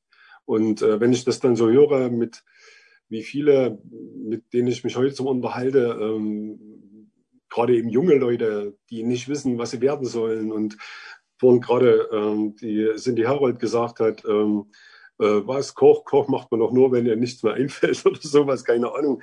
Aber eben so diese Selbstverwirklichung, ja, seinen Weg gehen zu können, das war für mich, waren für mich alles Träume. Das war für mich alles äh, gar, nicht, gar nicht erreichbar. Ähm, ich war dann dort in den Jugendwerkhof in Burg trotzdem weiterhin unangepasst, wie man so schön sagt. Ähm, ich habe verweigert, halt das FJ-Hemd zu tragen. Ich habe bei den ja, ständig stattfindenden politischen Gruppenstunden ähm, weiterhin meine Meinung gesagt und habe da wahrscheinlich auch eine eine Menge Sachen, eine Menge Dinge durcheinander gebracht. Also ähm, man hat dann irgendwann mal gesagt, ich wäre Fuchs im Hühnerstall. Ja, und äh, das hat dann irgendwann mal, ähm, kann man sagen, für gewisse Leute war dann halt irgendwo das Maß voll. Und so kam es, dass dann ähm, direkt im Ministerium für Volksbildung der ein Beschluss gefasst wurde, dass meine sogenannte Umerziehung äh, im geschlossenen Jugendwerkhof fortgesetzt wird. Ja, ich bin dann praktisch verhaftet worden, man muss es so sagen. Ich kam dann in eine Einzelarrestzelle und einen Tag darauf wurde ich dann ähm, nach Torgau verbracht. Und ich wusste gar nicht, was auf mich dazukommt. Ich habe noch nie was davon gehört. Man muss vielleicht, also vielleicht mal so viel dazu, was bedeutet eigentlich geschlossener Jugendwerkhof, Torgau. Ähm, diese, diese Einrichtung, die hatte ähm, ein, äh, war einzigartig in der DDR. Ja, es gab nichts, die, die gab es nicht ein zweites Mal. Diese Einrichtung war direkt dafür äh, eröffnet worden und ähm, entwickelt worden, äh, um, also so steht es in der Diplomarbeit äh, des langjährigen Direktors dort, die Umerziehungsbereitschaft des Jugendlichen herzustellen. Mit anderen Worten, es ging nur darum, die Jugendlichen dort zu brechen.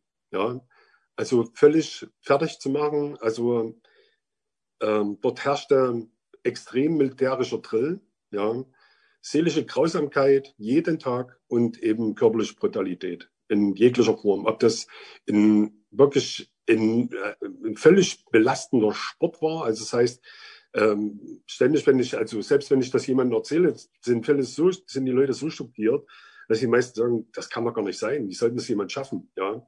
Also ich sage das jetzt mal so, einfach mal so hier rein in, in die Kamera. Also wir mussten am Tag bis zu 500 Liegestütze, 500 Hock Strecksprünge, 500 Kniebeuge und 500 Dorgauer Dreier machen. Ja, das ist äh, ein Dorgauer Dreier, das nennt man heute Burby. Äh, das ist eine, Sport, äh, eine Sportübung, in der man bei, der, bei dem Kommando 1 aus dem Stand in den Liegestütz fällt, ja, bei zwei aus den Liegestütz in die Hocke springt und bei drei einen Hock-Strecksprung macht. Und wenn man davon mal 100 Stück gemacht hat am Stück, dann weiß man, das war ein Workout. Ja, und davon, da war noch lange nicht vorbei. Ja, wir mussten nur Zwangsarbeit leisten, haben dort Akkord äh, für die, für die West-Zulieferindustrie gearbeitet, ob das Ruvenda war, ob das AEG war oder auch für IKEA. Ja.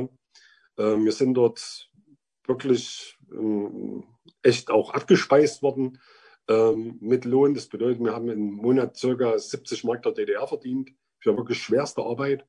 Und äh, ich gebe zu bedenken, ich war damals 14 Jahre alt, ja, wo ich das alles miterlebt habe.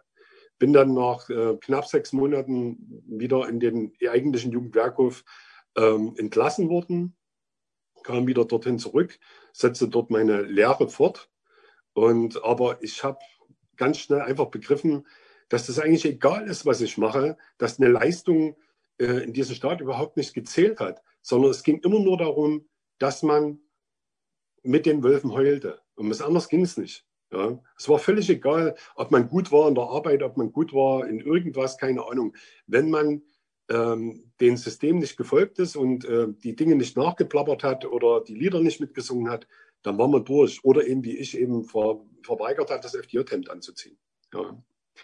Und so kam es dann, dass eben das Ministerium wieder beschlossen hat, ähm, es gibt ja irgendwie auch so einen, einen, Passus in meiner Akte, da steht eben drin, äh, es besteht bisher keine Aussicht auf Erfolg einer Umerziehung des jugendlichen Müller und darum bin ich noch mal ein zweites Mal nach Torgau gegangen. Ähm, beim zweiten Mal, als ich das erfuhr, hatte ich ja einen ziemlichen Zusammenbruch gehabt. Also ich habe bitterlich geheult, das muss man wirklich sagen. Und ähm, ich kam dann in der Nacht dort, also kam ich wieder in diese Zelle, wurde dann frühmorgens wieder rausgeholt und wurde wieder dorthin gefahren. Aber ich war dann mit einmal so voller Trotz und voller Wut äh, und habe einfach dann für mich beschlossen, das musst du jetzt schaffen und du zeigst dort keine Schwäche. Ja. Und ich muss einem trotzdem sagen, eben gerade eben dieser Entschluss, der hätte mich beinahe zerbrechen lassen. Ja, dass ich eben keine Schwäche zeigen wollte. Was mir hier aber zugute kam, ich bin in so einem christlichen Kontext aufgewachsen, ich will das mal so nennen. Ja, also meine Familie sind so typische U-Boot-Christen, ja, die immer zu den Feiertagen auftauchten in den Kirchen. Also der Pfarrer da wird das wissen, was ich hiermit meine. Aber in der Christenlehre hatte ich eins gelernt, ich wusste, wie das Beten geht. Ja. Und immer dann, wenn ich in die Einzelarrestzellen gekommen bin, weil ich halt irgendwie wieder, ähm, weil ich wieder mal dran war für die, da habe ich immer diese Zeit auch genutzt, ähm, zu beten. Und hatte wahrscheinlich dadurch auch die Gelegenheit gehabt, mich zu entlasten. Ja. Und so kann ich ihm sagen, im Gegensatz zu vielen, vielen anderen, die mir heute wieder begegnet sind in den letzten Jahren, ähm, bin ich wahrscheinlich nicht zerbrochen, sondern ich bin nur ordentlich durchgebogen worden. Ja. Ich habe dann, als ich dann das zweite Mal entlassen worden bin, kam ich ähm, in ein sogenanntes Jugendwohnheim nach Blauen. Und ich habe wirklich fast ein Jahr gebraucht, um meine Persönlichkeit wiederzufinden. Ich war so abgeschalten und so unselbstständig, das kann man sich gar nicht vorstellen. Ja. Also es sah etwas so aus, ich bin von der Arbeit nach Hause gekommen, also in das Jugendwohnheim gekommen, bin in mein Zimmer gegangen, habe mich dort nur in den Zimmer da beschäftigt und habe eigentlich darauf gewartet, dass irgendjemand reinkommt und sagt, Armbrot oder du sollst mal dort und dorthin kommen. Ich hatte überhaupt nicht auf dem Schirm, dass ich einfach in die Stadt gehen konnte, dass ich Freunde haben konnte, dass ich mit sogar eine Freundin hätte haben können. Ja, das habe ich gar nicht begriffen. Das kam dann erst alles so nach und nach wieder, weil mich dann Jungs aus dem äh, Wohnheim mit so auf den Fußballplatz genommen haben und so. Da habe ich dann erstmal wieder für mich registriert, ich kann ja einfach irgendwo hingehen, ich kann irgendwas machen, was ich gerne möchte. Ja. Als ich dann 1987 18 wurde, ähm, habe ich ziemlich schnell mit den Gedanken gespielt, die DDR zu verlassen. Ich war einfach, ich habe, für mich war klar, ich kann hier nichts werden. Ich, ich habe keine Chance. Ja. Also ich war, selbst die bei der, beim Musterungsbüro haben mir gesagt, ich wäre es eigentlich nicht wert, den Waffen in VA zu tragen. Also selbst, also das ist, glaube ich, nicht vielen in der DDR passiert. Ja. Aber das zum Beispiel stand eben auch an. Ja. Und ähm, ich bin dann in das Büro gegangen, habe den Ausreiseantrag gestellt und ähm, hatte es hinter mich gebracht und hatte eigentlich so mit, mit meinen Gedanken mit der DDR abgeschlossen gehabt und ähm, hatte mich dann irgendwann mal damals meinem besten Freund anvertraut, hat den gesagt, ich hatte Ausreise gestellt und man wusste ja auch nicht, wie schnell das geht, wie schnell man fortkam oder so. Ja. Und da sagte er eben zu mir ganz wichtige Worte, äh, ich verstehe, dass du gehen willst und du hast einen Grund dazu. Du hast so viel erlebt und so viel übel dir mitgespielt worden. Aber bitte bedenke eins, einen Schweinestall mistet man von innen aus. ja, genau dieser Satz. Dieser Satz, mit dem bin ich dann nach Hause gegangen und irgendwie eine Woche oder 14 Tage später irgendwann mal bin ich dann reingegangen ins Büro und habe den Ausreiseantrag zurückgezogen. Das ist jetzt nicht so, dass ich dann angefangen habe, hier den großen Oppositionellen zu geben ja, sondern ich habe eigentlich so weitergelebt wie bisher. Also ich habe meine Witze da über die ganze Situation gemacht, also so diesen Galgenhumor immer hochgehalten und habe eigentlich immer versucht, diesem System und deren Vertreter und Verantwortlichen einen Spiegel vorzuhalten. Ja. Und ich denke, es ist mir eigentlich auch immer gut gelungen, was ich auch bis heute auch so mache, muss ich mal so sagen. Ja. Ähm, ich habe dann ähm, es gab, wie man das so kennt, jeder hatte so früher so seine Clique gehabt. Ähm, ich war damals in der ähm, Clique, die nannte sich die Ost. Das waren so ein bisschen die coolen Jungs von der, vom Schulhof, kann man so sagen. Ja. Und auch ziemlich bekannt im Blauen. Und als dann im Vorfeld äh, des 7. Oktobers von 1989 ging ähm, ein anonymes Schreiben rum, wo eben darauf ähm, äh, aufmerksam gemacht wurde, dass man sich doch bitte am 7. Oktober am Nachmittag in der Stadt treffen sollte. Ja, da war nicht die Rede von der Demonstration, sondern man sollte zusammenkommen und das sollte vielleicht eine Art stiller Protest oder irgendwas werden. Und es sollte angesprochen werden, dass es so in der DDR nicht mehr weitergehen kann. Und so haben wir uns als Jungs und Mädels dort abgesprochen und ähm, sind an den Nachmittag dann auch in die Stadt gegangen. Und es wurden dann immer mehr und mehr und mehr Leute äh, bis äh, laut Wikipedia dann fast über, also wohl über 20.000 Menschen, also in einer Stadt wie Plauen, die gerade mal 80.000 Einwohner hatte, damals zu DDR-Zeiten, ähm, zusammenkamen und dort dann die größte oder die erste Großdemonstration auf dem Gebiet der ehemaligen DDR stattfand. Also es ist eine Tatsache, die vielen gar nicht bekannt ist, weil Leipzig und Berlin und Dresden sind ja immer so im Fokus bei solchen, äh, bei solchen Themen. Aber die Wahrheit ist, dass in Plauen die erste Großdemo stattfand. Ja. Und ähm, ich war mittendrin, statt nur dabei. Ja, eigentlich ganz witzig. Bin dann auch sogar äh, von der Stasi wohl auch fotografiert worden und äh, ich habe dann später dieses Bild ähm, dann auch, äh, ist mir in die Hände geraten. Als ich damals 1985 die ähm, Torga verließ, war für mich vollkommen klar, diese Stadt sieht mich nie wieder. Ich will hier nie wieder her. Ja, und das war für mich ein, wirklich so eine No-Go-Area. Ja, also ich, wenn ich überall hingefahren wäre in, in der DDR, aber nach Togau hätte mich nichts mehr gebracht. Ja, und ich habe auch viele, viele Jahre diese, diese ganzen Erinnerungen einfach nur weggesperrt, weg, weggeschlossen, verschütten lassen und ähm, ich, ich habe mich geweigert, äh, an diese Dinge zu denken. Aber sie haben mich trotzdem begleitet, weil, wie man sich denken kann, ich trotzdem traumatisiert war von diesen ganzen Ereignissen dort. Ja. Ich habe dann, ähm, bin nach der Wende auch sehr viel gereist, war auch in den USA, war in Nordafrika, war äh, viel in Südrussland gewesen. Ich habe mir viele Sachen angeguckt, die wohl zu DDR-Zeiten niemals möglich gewesen wären. Schon gar nicht für mich, für jemand wie mich. Ja. Ähm, ich habe dann auch ähm, für mich ähm, begreifen dürfen, wie, wie gut es mir hier in Deutschland geht. Ja. Und ich würde mir so sehr wünschen, dass es gibt so viele Leute, die mir so unsagbar auf die Nerven gehen in diesem Land. Ja, und auch in meiner näheren Umgebung, wo ich mir echt mal wünschen würde, Leute, fahrt mal bitte dahin, geht mal bitte dahin, ja, also wenn ich das gerade hier, äh, Favelas, äh, Brasilien, ich war in Mexiko, Ähm, nicht in Acapulco, sondern auch in so kleinen Städten und ganz sehr viel Elend, äh, wo ich einfach sage, die Leute, guckt euch das an und dann redet bitte weiter. Ja. Aber egal, das ist heute nicht mein Thema. Ich habe dann 2008 ähm, durch eine Freundin ähm, ist mir klar geworden, ich muss irgendwo an meine, meine, meine Geschichte, mein Erlebtes aufarbeiten und mich auch Torgau stellen. Und es ist, wie es ist. Also wenn es die Wende nicht gegeben hätte, wäre ich so oder so, ob ich im Westen gewesen wäre oder im Osten geblieben wäre, nie wieder nach Torgau gegangen. Ja, nur diese Wende und nur diese, diese, die Demokratie, in der wir leben, der war es erst möglich, dadurch, dass dieses elende Haus aufgelöst wurde und, und wirklich der, im Untergrund versank, ja, mit ihren ganzen sogenannten Fachpersonal dort, ja, ähm, war es mir möglich, dorthin zu kommen. Als ich das erste Mal 2008 dorthin gefahren bin, und wer Torgau kennt, äh, weiß ja auch, wo diese, ähm, wo diese Einrichtung war. Und da ist diese große Kreuzung oben, ja, wo man dann rechts abbiegen muss. Und dort auf der Kreuzung habe ich eiskalt mit meinem Kombi gewendet. Das war mir völlig egal und bin wieder nach Hause gefahren, weil ich nicht in der Lage war, noch näher an dieses Gebäude ranzugehen. Ich bin dann, ich glaube, so zehn Tage später wieder hingefahren mit einer Freundin. Die ist dann draußen geblieben, hat eine geraucht. Und ich bin schnell mal da reingeschlüpft ja, und bin auch sofort wieder raus und ähm, habe nur gedacht, so ist lang. Ja.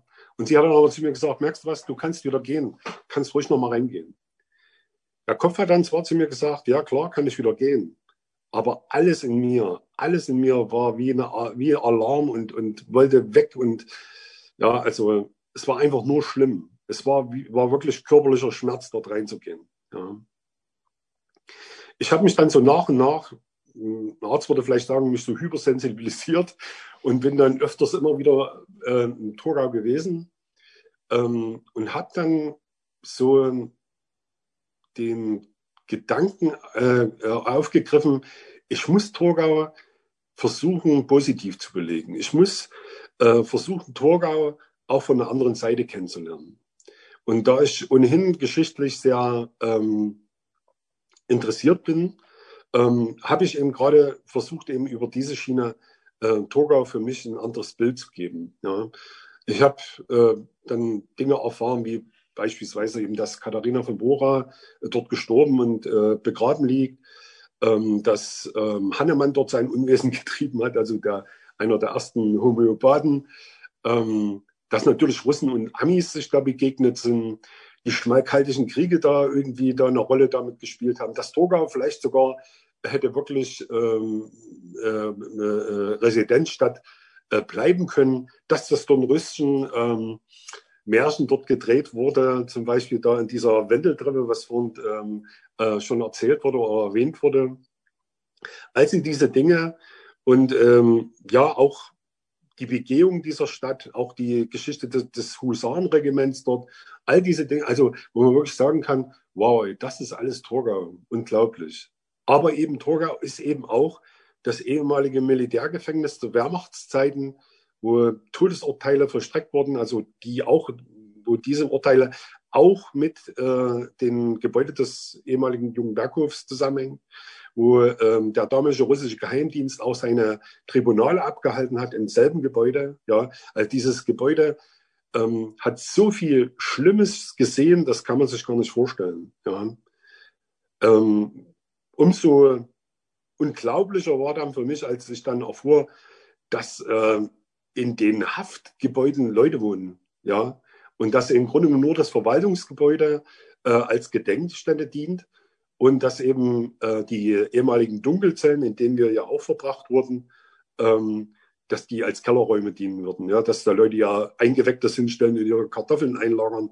Ich habe mich da gefragt, was denkt denn da jemand, wenn jemand da runterkommt und da diese eingelassene Pritsche sieht und dann vielleicht noch irgendwelche Sprüche unter Wand eingekratzt. Wie, wie kann ich da ähm, ja, so empathielos sein und da einfach mein Zeug dort abstellen. Also ist doch irgendwie komisch. Jedenfalls ist es dann der Initiativgruppe gelungen, ähm, diese, wenigstens diesen Dunkelzellentrakt wieder zurückzubekommen. Und ähm, für mich stand die ganze Zeit immer die Frage, was machst du denn jetzt damit? Wo kannst du irgendwas tun? Ja? Wie kannst du das voranbringen? Und ich habe hab dann war dann so, stand so die Frage, dass ich vielleicht so ehemalig die sich melden, dass ich vielleicht mit denen rede, aber da war für mich klar, das kannst du nicht machen. Weil ich habe ich hab bis heute meine eigene Hölle dahingehend im Kopf. Da kann ich nicht noch die äh, Erlebnisse der anderen Leute gebrauchen. Das kann man vielleicht verstehen. Ja. Und irgendwann mal, 2010 war das, hat man mich gefragt, weil ein Zeitzeuge abgesprungen war, ob ich mir das vorstellen könnte, ob ich das mal schnell machen könnte. Ja, so mal eine Viertelstunde oder so, mal was von der Klasse zu erzählen. Und ich bin dann da reingegangen und habe das gemacht und habe einfach gemerkt, okay, das kannst du. Und, und so bin ich eigentlich ähm, ja, zu dieser Berufung gekommen. Ja. Also ich hatte meinen Weg auf einmal gefunden, ähm, etwas für die Sache zu tun und Dinge, die im Zusammenhang mit ähm, ja, den Jugendwerkhof Trocker nicht nur, sondern überhaupt insgesamt mit dem, mit dem Thema Jugendhilfe DDR zusammenhängt. Ja, einfach mal in die Öffentlichkeit und auch mal ins rechte Licht zu rücken. Ja, weil bis heute ist, ist ja das Problem, dass viele ehemalige DDR-Bürger ähm, der Meinung sind, dass eben gerade Jugendwerkhöfe das sind alles kleine Verbrecher und die sind äh, Kriminelle gewesen und wie auch immer. Ähm, das ist einfach völliger Unsinn. Ja. Auch in der DDR gab es ein Jugendstrafrecht und jeder Jugendliche, der gegen die Gesetze der DDR verstoßen hat und äh, eine Haftstrafe antreten musste, der ist ins Jugendgefängnis gekommen und nicht in den Jugendberghof und auch nicht nach Torgau. Das Traurige daran ist eigentlich, dass der geschlossene Jugendwerkhof Torgau eine Jugendhilfeeinrichtung war. Ja? Also allerdings unterstand sie Marco Tonnecker persönlich und man kam auch nicht einfach so hin, äh, das konnte auch nicht irgendeine Jugendhilfe ähm, veranlassen, sondern das wurde direkt von dem Ministerium veranlasst, also sprich von ihr selber. In einem ihrer letzten Interviews auf uns befragt, hat sie geantwortet, ähm, dass wir bezahlte Banditen aus dem Westen gewesen wären und dass wir es verdient hätten, dorthin zu kommen. Ja, ähm, finde ich nicht in Ordnung ähm, vom CIA und vom BND, dass ich bis heute nicht bezahlt worden bin. Also jetzt mal gleich an der Stelle, falls sich jemand hier berufen fühlt, meine Kontonummer kann ich später angeben, ist kein Problem. Ja, ich nehme es gern. Nein, aber wie schon gesagt, ich hätte nie geglaubt, dass ich, dass ich das einmal so offen aussprechen kann, darüber reden kann, Dinge klarstellen kann. Und wenn man bedenkt, ich musste sogar dafür unterschreiben bei Strafe, dass ich über die Vorgänge in Torgau berichte. Ja. Und heute sitze ich hier als freier Mensch, als freier Mann und kann darüber reden. Ja, ja und die Wende hat es möglich gemacht.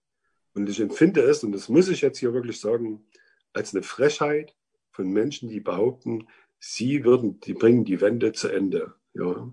Und das ist für mich eine Zumutung und eine Anmaßung sondersgleichen, weil ich weiß, was es bedeutet hat, in der Autokratie, in der Diktatur zu leben, unter den Verhältnissen zu leiden, wirklich zu leiden, eingesperrt zu sein und mundtot gemacht worden zu sein. Ja. Und das sollten sich all diese Leute mal genau überlegen, von was sie eigentlich hier reden. Julia Stichel aus Sprotta. Sie ist studierte Ökolandwirtin und Agrarwissenschaftlerin, die 2019 nach einem langen Übergabeprozess den elterlichen Hof übernahm und diesen gemeinsam mit ihrer Familie zu einem öko-soziokulturellen Ort entwickelt. Ja, vielen Dank, dass ich mich hier vorstellen darf im Erzählsalon. Ähm, ich heiße Julia Stichel und ähm, Sie haben den Blick in mein bäuerliches Landwirtschaftsbüro. Sie schauen hier gerade in mein Büro hinein, ein bisschen unordentlich. Ich arbeite und lebe nämlich mit meiner Familie auf einem Bauernhof. Ähm, ja, wer gehört jetzt meiner Familie? Ähm, das bin erstmal äh, ich, Julia Stichel. Ähm, dazu gehört noch mein Mann und meine Tochter Antonia. Und ähm, wir wohnen gemeinsam mit meinen Eltern hier, Helmut und Sabine. Und seit neuestem ist mein Bruder noch hier eingezogen mit seiner Familie, sodass insgesamt äh, vier Kinder am Hof sind und auch eine Reihe an Erwachsenen. Ähm, wie ist das hier, also einen Landwirtschaftsbetrieb, einen Bauernhof zu führen? Ich ähm, arbeite hier gemeinsam mit meiner Familie, mit meinem Mann. Wir haben ähm, einen Vierseithof seit über 14 Generationen. Und ähm, an diesen Hof angrenzend liegt ein Weideland, unser Ackerland, auch ein Moorland. Wir befinden uns am Südrand der Dübener Heide. Äh, was gehört zum Unternehmen dazu?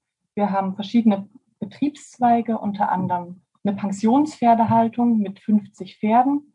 Das müssen Sie sich so vorstellen, dass die 50 Pferde nicht alle direkt zum Betrieb gehören, sondern ähm, das sind Pferde, die privat untergestellt sind von Privatpersonen und wir kümmern uns nur um die. Das ist so das, das Hauptstandbein des Betriebes, des Hofes. Dazu haben wir auch noch 13 eigene Pferde, äh, Pferde, mit denen wir einen Reitbetrieb betreiben. Das heißt, hier finden Ausritte statt, Reitunterricht für Kinder, eine Reittherapie und ähm, seit nunmehr, ja, ich habe das sozusagen von meinen Eltern übernommen, ähm, betreibe ich eine sogenannte Bauernhofpädagogik. Das heißt, hier kommen Kinder- und Schulklassen, Kindergärten auf den Hof und die erleben Landwirtschaft. Im Hintergrund, ich hoffe, man hört es jetzt nicht, hier nebenan sind gerade auch einige Kinder. ja, ich hoffe, sie stören nicht. Ja, ähm, ich habe ja das, das äh, große Glück, hier meine Geschichte erzählen zu dürfen, was es mir nicht gerade nicht leicht macht. Und die Frage ja, wo will ich jetzt hier anfangen? Ähm, ich möchte Sie mitnehmen auf eine ganz kleine Reise in meine Vergangenheit. Wie komme ich jetzt hier an diesen Ort? Äh, ich bin ja wieder auch unterwegs gewesen, wieder zurückgekommen in mein Elternhaus und habe beschlossen, hier in Nordsachsen meinen Lebensmittelpunkt zu haben, gemeinsam mit meiner Familie.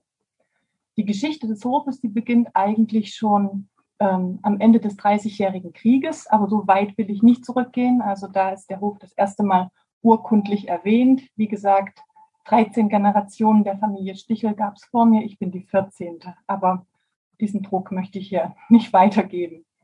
Ähm, mein Name dazu, ich heiße Julia und mein Vater kam auf den tollen Gedanken, mir noch weitere Namen zu geben, die alle meine Ahnen und Urahnen haben. Mein kompletter Name ist Julia Olivia Lisbeth Gertrud Stichel. Alles weibliche Namen und auch die Frauen hatten eigentlich immer bei uns auf dem Bauernhof die Hosen an. Also hier konnten die Frauen mitentscheiden. Eine ganz besondere war meine Uroma, die Uroma Olivia. Wenn ich hier die Dorfstraße entlang laufe und früher gab es wirklich noch Leute, die die Olivia kannten, also persönlich kannten, die sprechen mich noch auf sie an, weil ich der so ähnlich sein soll. Und das ist schon spannend auf jeden Fall. Ich habe beschlossen, dass ich ähm, die Geschichte von mir zu der Wendezeit äh, beginnen lasse, das heißt um 1990. Da war ich sechs Jahre alt die damals landwirtschaftliche Produktionsgenossenschaft hat unseren Hof mit bewirtschaftet. Das heißt, meine Eltern oder meine Eltern haben nicht selber Landwirtschaft in eigener Regie betreiben können auf dem Hof, sondern der Hof wurde enteignet. Das heißt, alle Flächen, alle Gebäude, alle Tiere waren der landwirtschaftlichen Produktionsgenossenschaft untergeordnet und ähm, der Hof konnte eigentlich nicht in eigener Regie und nach eigenem Schalten und Walten bewirtschaftet werden. Das war, also ich denke vor allen Dingen auch für meinen Opa eine sehr schwere Zeit, weil ja, er kannte das natürlich auch anders. Er kannte das, dass man seine Flächen selber bewirtschaftet nach eigenem Gutdünken. Er hat dort das ausgesät, was äh, auf die Flächen natürlich gekommen ist. Und ähm, er musste das Zepter aus der Hand geben. Meine Eltern hatten den, ja, hatten das große losgezogen, was auch eine Kehrseite hatte, ähm, diesen Betrieb wieder in ihren eigenen Händen bewirtschaften zu dürfen. Und das war ein absoluter Wendepunkt in unser aller Leben. Auf jeden Fall. Ähm, Sie müssen sich das vorstellen, also unser Hof ist ein Vierseithof, das heißt, er ist wie ein Hufeisen geformt, vier Gebäude, die ja wie ein U zusammengestellt sind. Und auf drei dieser vier Gebäude gab es kein Dach mehr. Die Gebäude waren komplett eingestürzt. Eigentlich war nur noch das Wohnhaus intakt.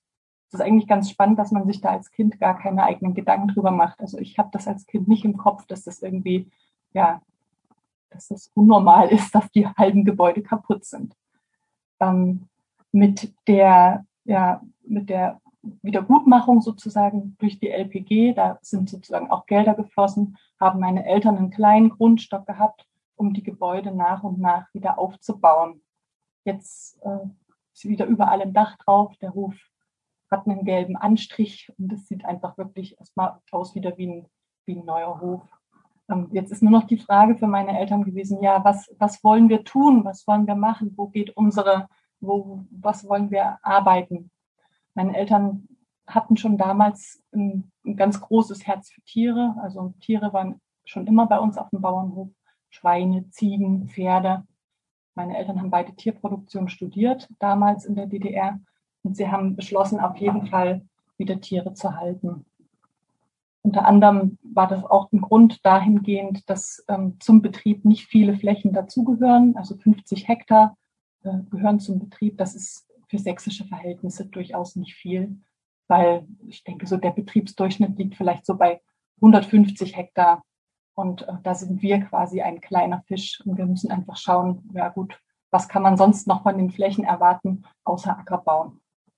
So sind wir dazu gekommen, ähm, Mutterkühe zu halten, der Rasse Galloway. Also meine Eltern waren damals schon so, dass sie wirklich ähm, einfach umhergeschaut haben und geschaut haben, ja, was gibt's so für Tiere, was passt in unsere karge Gegend. Also unsere Gegend ist durch den, wir haben es ja schon anmoderiert gehabt, durch den Kieslandtagebau ähm, geprägt. Und ähm, das heißt, unsere Flächen sind sehr sandig und dahingehend ist die Frage ja, wie, wie können wir den Boden am besten bewirtschaften? Die Mutterkuhhaltung mit den damaligen Galloways, mit dieser extensiven Rasse, hat sich dadurch einfach wirklich gut bezahlt gemacht. In Verbindung dazu sind wir zu unseren Islandpferden gekommen. Meine Eltern waren damals wirklich unterwegs und haben wirklich geschaut, in, ja, auf Messen, Grüne Woche zum Beispiel, haben meine Eltern das erste Mal die Islandpferde gesehen und waren hellauf begeistert, was die kleinen Pferde da alles leisten. Mein Vater hatte damals gesehen, wie junge Reiterinnen eine sogenannte Quadrille geritten sind, also eine Showreitvorführung und fragten eine junge Reiterin, ja, was meinen Sie, kann man denn auch als erwachsener Mann auf diesen großen, auf den Islandpferden reiten, weil die Rasse ist etwas kleiner und gedrungener. Also, und ähm, eine junge Frau meinte dann ganz äh, keck zu ihm zurück, ja, meinen Sie, in Island werden die Leute nie erwachsen, weil in Island gibt es wirklich nur Islandpferde und keine andere Rasse. Das heißt, da sind die Leute einfach darauf angewiesen, diese kleinen Pferde zu reiten. Und so ist es dazu gekommen, dass wir 92 die ersten Islandpferde bei uns am Hof hatten. Ähm, und in den neuen Bundesländern in Sachsen waren wir damit der zweite Hof, der überhaupt Islandpferde hält. Ja, das spruch sich so herum und auch alle weiteren, die der Rasse verfallen sind, die stellen natürlich ihre Pferde dann gerne gemeinsam in eine Herde. Und so ja, kamen wir zu dem Alleinstellungsmerkmal, dass unsere Pensionspferde, also das heißt die Pferde, die die Privatbesitzer zu uns einstellen, auch Islandpferde sind. Das war unsere Spezialisierung dahingehend. Dieser Betriebszweig hat sich auch wirklich gehalten und wurde weiter ausgebaut. Was hat das für mich bedeutet, dass meine Eltern 1990 so viel Kraft äh, in Kauf nahmen, ähm, so viel Energie und Zeit aufgewendet haben, diesen Hof zu, ja, wieder zu entwickeln. Als Kind habe ich das als allererstes erstmal negativ empfunden, weil 1992 sind wir das letzte Mal gemeinsam in den Urlaub gefahren. ja, bisher war dann keine Zeit mehr dahingehend, weil alle Zeit, alle Energie, alle Arbeit wurde einfach in den Hof gesteckt. Unser letzter gemeinsamer Urlaub ging damals ins Saarland, zum Grenzlandhof, auch ein großer Islandpferdebetrieb. Und das war dann wirklich der letzte Urlaub. Danach sind wir immer getrennt in den Urlaub gereist. Wie schätze ich meine Kindheit und Jugend dahingehend ein? Also ich kann sagen, meine Eltern hatten wenig Zeit. Unsere Großeltern waren viel für uns da, was ein wirklicher, was sich so ein bisschen durchzieht. Also wir haben schon damals drei Generationen unter einem Dach verbracht. Ich habe übrigens noch vier Geschwister, die hier gemeinsam mit mir auf dem Hof gewohnt haben. Das heißt, ich kann meine Kindheit und meine Jugend einfach nur mit turbulent und frei beschreiben. Als äh, junges Mädchen hatte ich zum Beispiel so einen, so einen kleinen Schäferswagen, der auf der Wiese stand. Und dieser Schäferswagen, in dem konnten wir eigentlich alles machen. Wir konnten spielen, wir konnten ein kleines Feuer anstellen. Wir haben da Sommer drin verbracht. Ähm, zum Sommerbeginn äh, wurden die Schuhe ausgezogen und zu den Sommerferienende wurde natürlich versucht, die Schuhe wiederzufinden. Keiner wusste, wo die Schuhe geblieben sind, weil ein ganzer Sommer barfuß zugebracht wurde. ja, das war eigentlich, also ich will es nicht missen. Ich hoffe, ich kann das meiner Tochter genauso bieten. Ich werde es mal sehen. Die Jugendzeit war viel dadurch geprägt, dass wir hier am Hof viele Freunde auch hatten, dass wir uns nicht nur auf irgendwie auf eine Altersgruppe beschränkt haben, sondern Jung und Alt haben wirklich gemeinsam zusammengearbeitet. Was mir da in Erinnerung bleibt, Ähm, ich hatte vorhin die Rinder erwähnt, die Galloways. Das sind Mutterkühe, die werden in großen Herden gemeinsam gehalten und sind aber relativ scheu und clever. Das heißt, immer wenn mit den Galloways irgendwas passieren musste, das heißt, wenn zum Beispiel die Kälber abgesetzt werden mussten, das heißt, die jungen Kälber werden irgendwann von den Müttern getrennt oder irgendeine tierärztliche Maßnahme getroffen werden mussten, mussten diese Rinder zusammengetrieben werden. Dafür brauchten wir immer viele Leute und es ist auch oft im Chaos geendet. Das heißt, oft sind irgendwelche Rinder ausgebüxt und wurden dann erst drei Tage später wieder aus der Dübener Heide wiedergefunden. Also es war immer spannend auf jeden Fall. Die Rinder wurden damals wie im Wilden Westen mit den Pferden zusammengetrieben.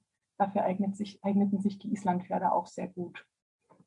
Ja, das hat natürlich alle jugendlichen Freunde auch immer angezogen, sodass wir hier immer ein, ein heiß begehrter Ort wurden. Ja. Also unsere Kindheit, das war sozusagen die schöne Seite. Ähm, eine vielleicht ein bisschen ernstere Seite war, dass wir natürlich so in der Pflicht waren, dass, äh, dass das Verantwortungsbewusstsein einfach da war. Das heißt, ohne uns, ohne uns Kinder, ohne uns fünf Kinder am Hof lief zum Teil auch nichts. Wir hatten ganz zeitig schon unsere Pflichten. Wir wussten schon, was wir hier zu tun hatten, damit einfach der Hof rund lief und meine Eltern den Rücken frei hatten. Ein ganz großer, ja, also ohne meine Großeltern zum Beispiel würde das überhaupt nicht funktionieren. Die haben einfach, meine Oma hat sich um die regelmäßigen Mahlzeiten gekümmert, darum gekümmert, dass dann doch mal die Füße gewaschen wurden. Ja, und meine Eltern hatten dann damit den Rücken frei.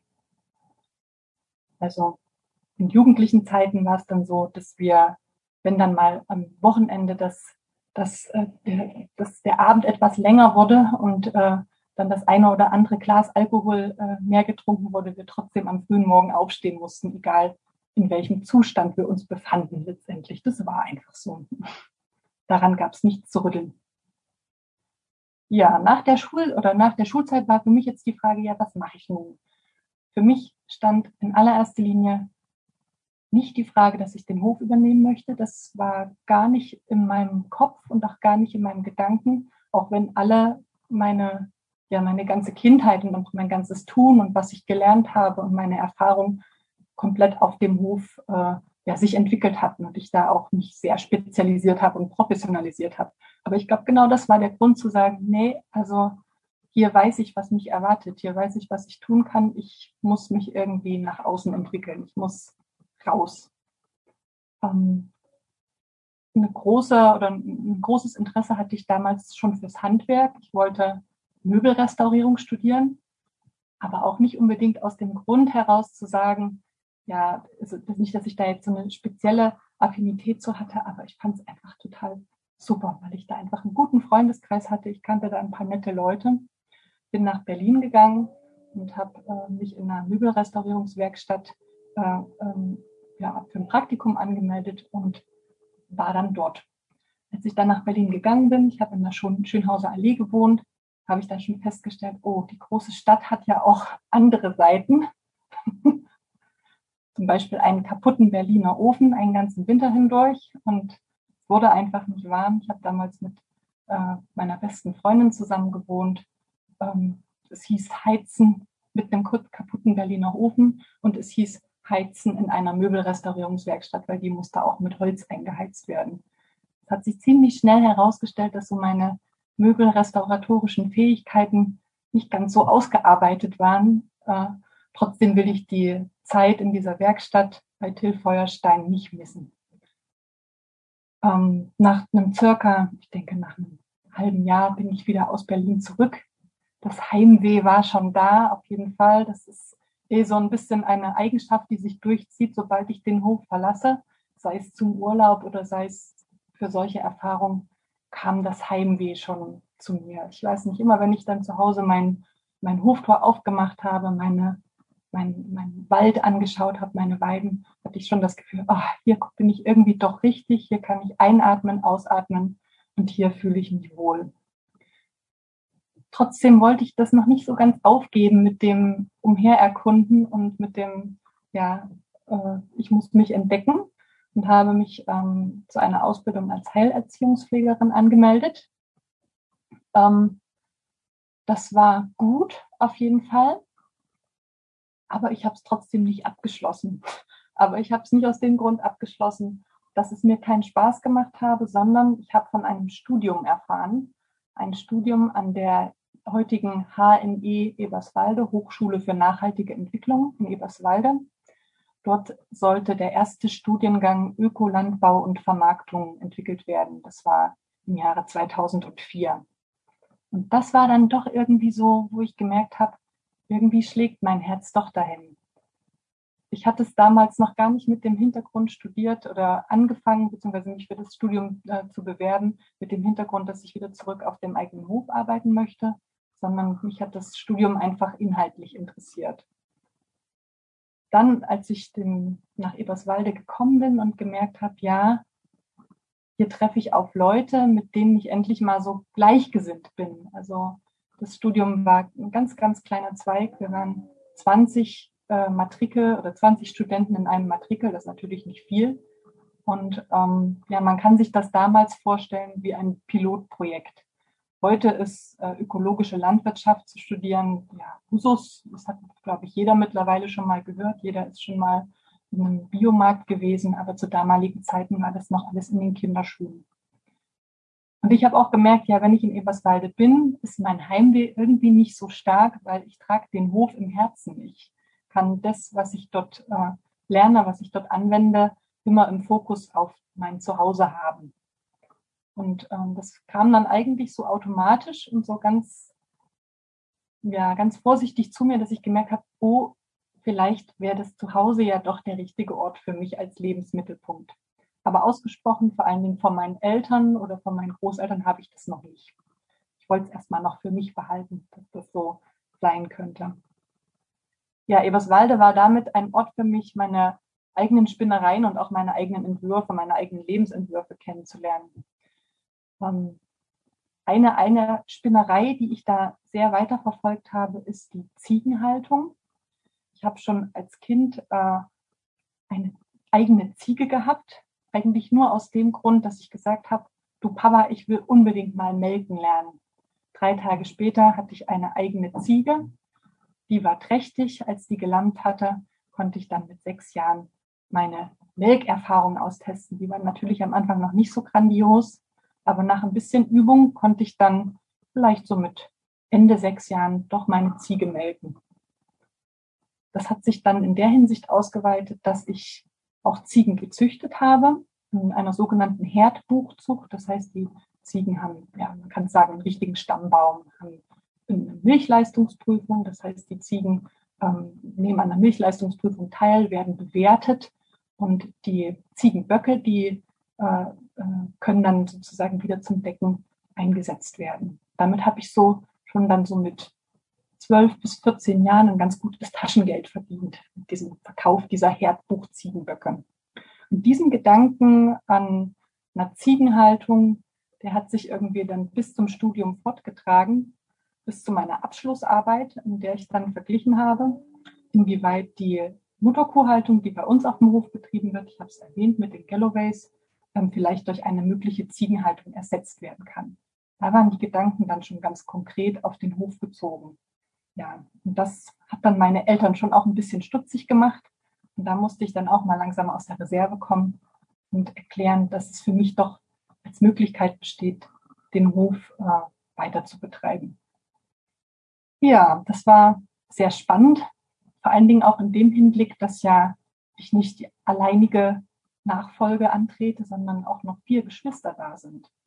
Dazu muss man wissen, dass wir eine komplette Patchwork-Familie sind. Das heißt, mein Vater hat eigene Kinder mitgebracht, meine Mutter hat eigene Kinder mitgebracht und trotzdem sind wir alle fünf als Geschwister auf dem Hof, als gemeinsame Geschwister aufgewachsen.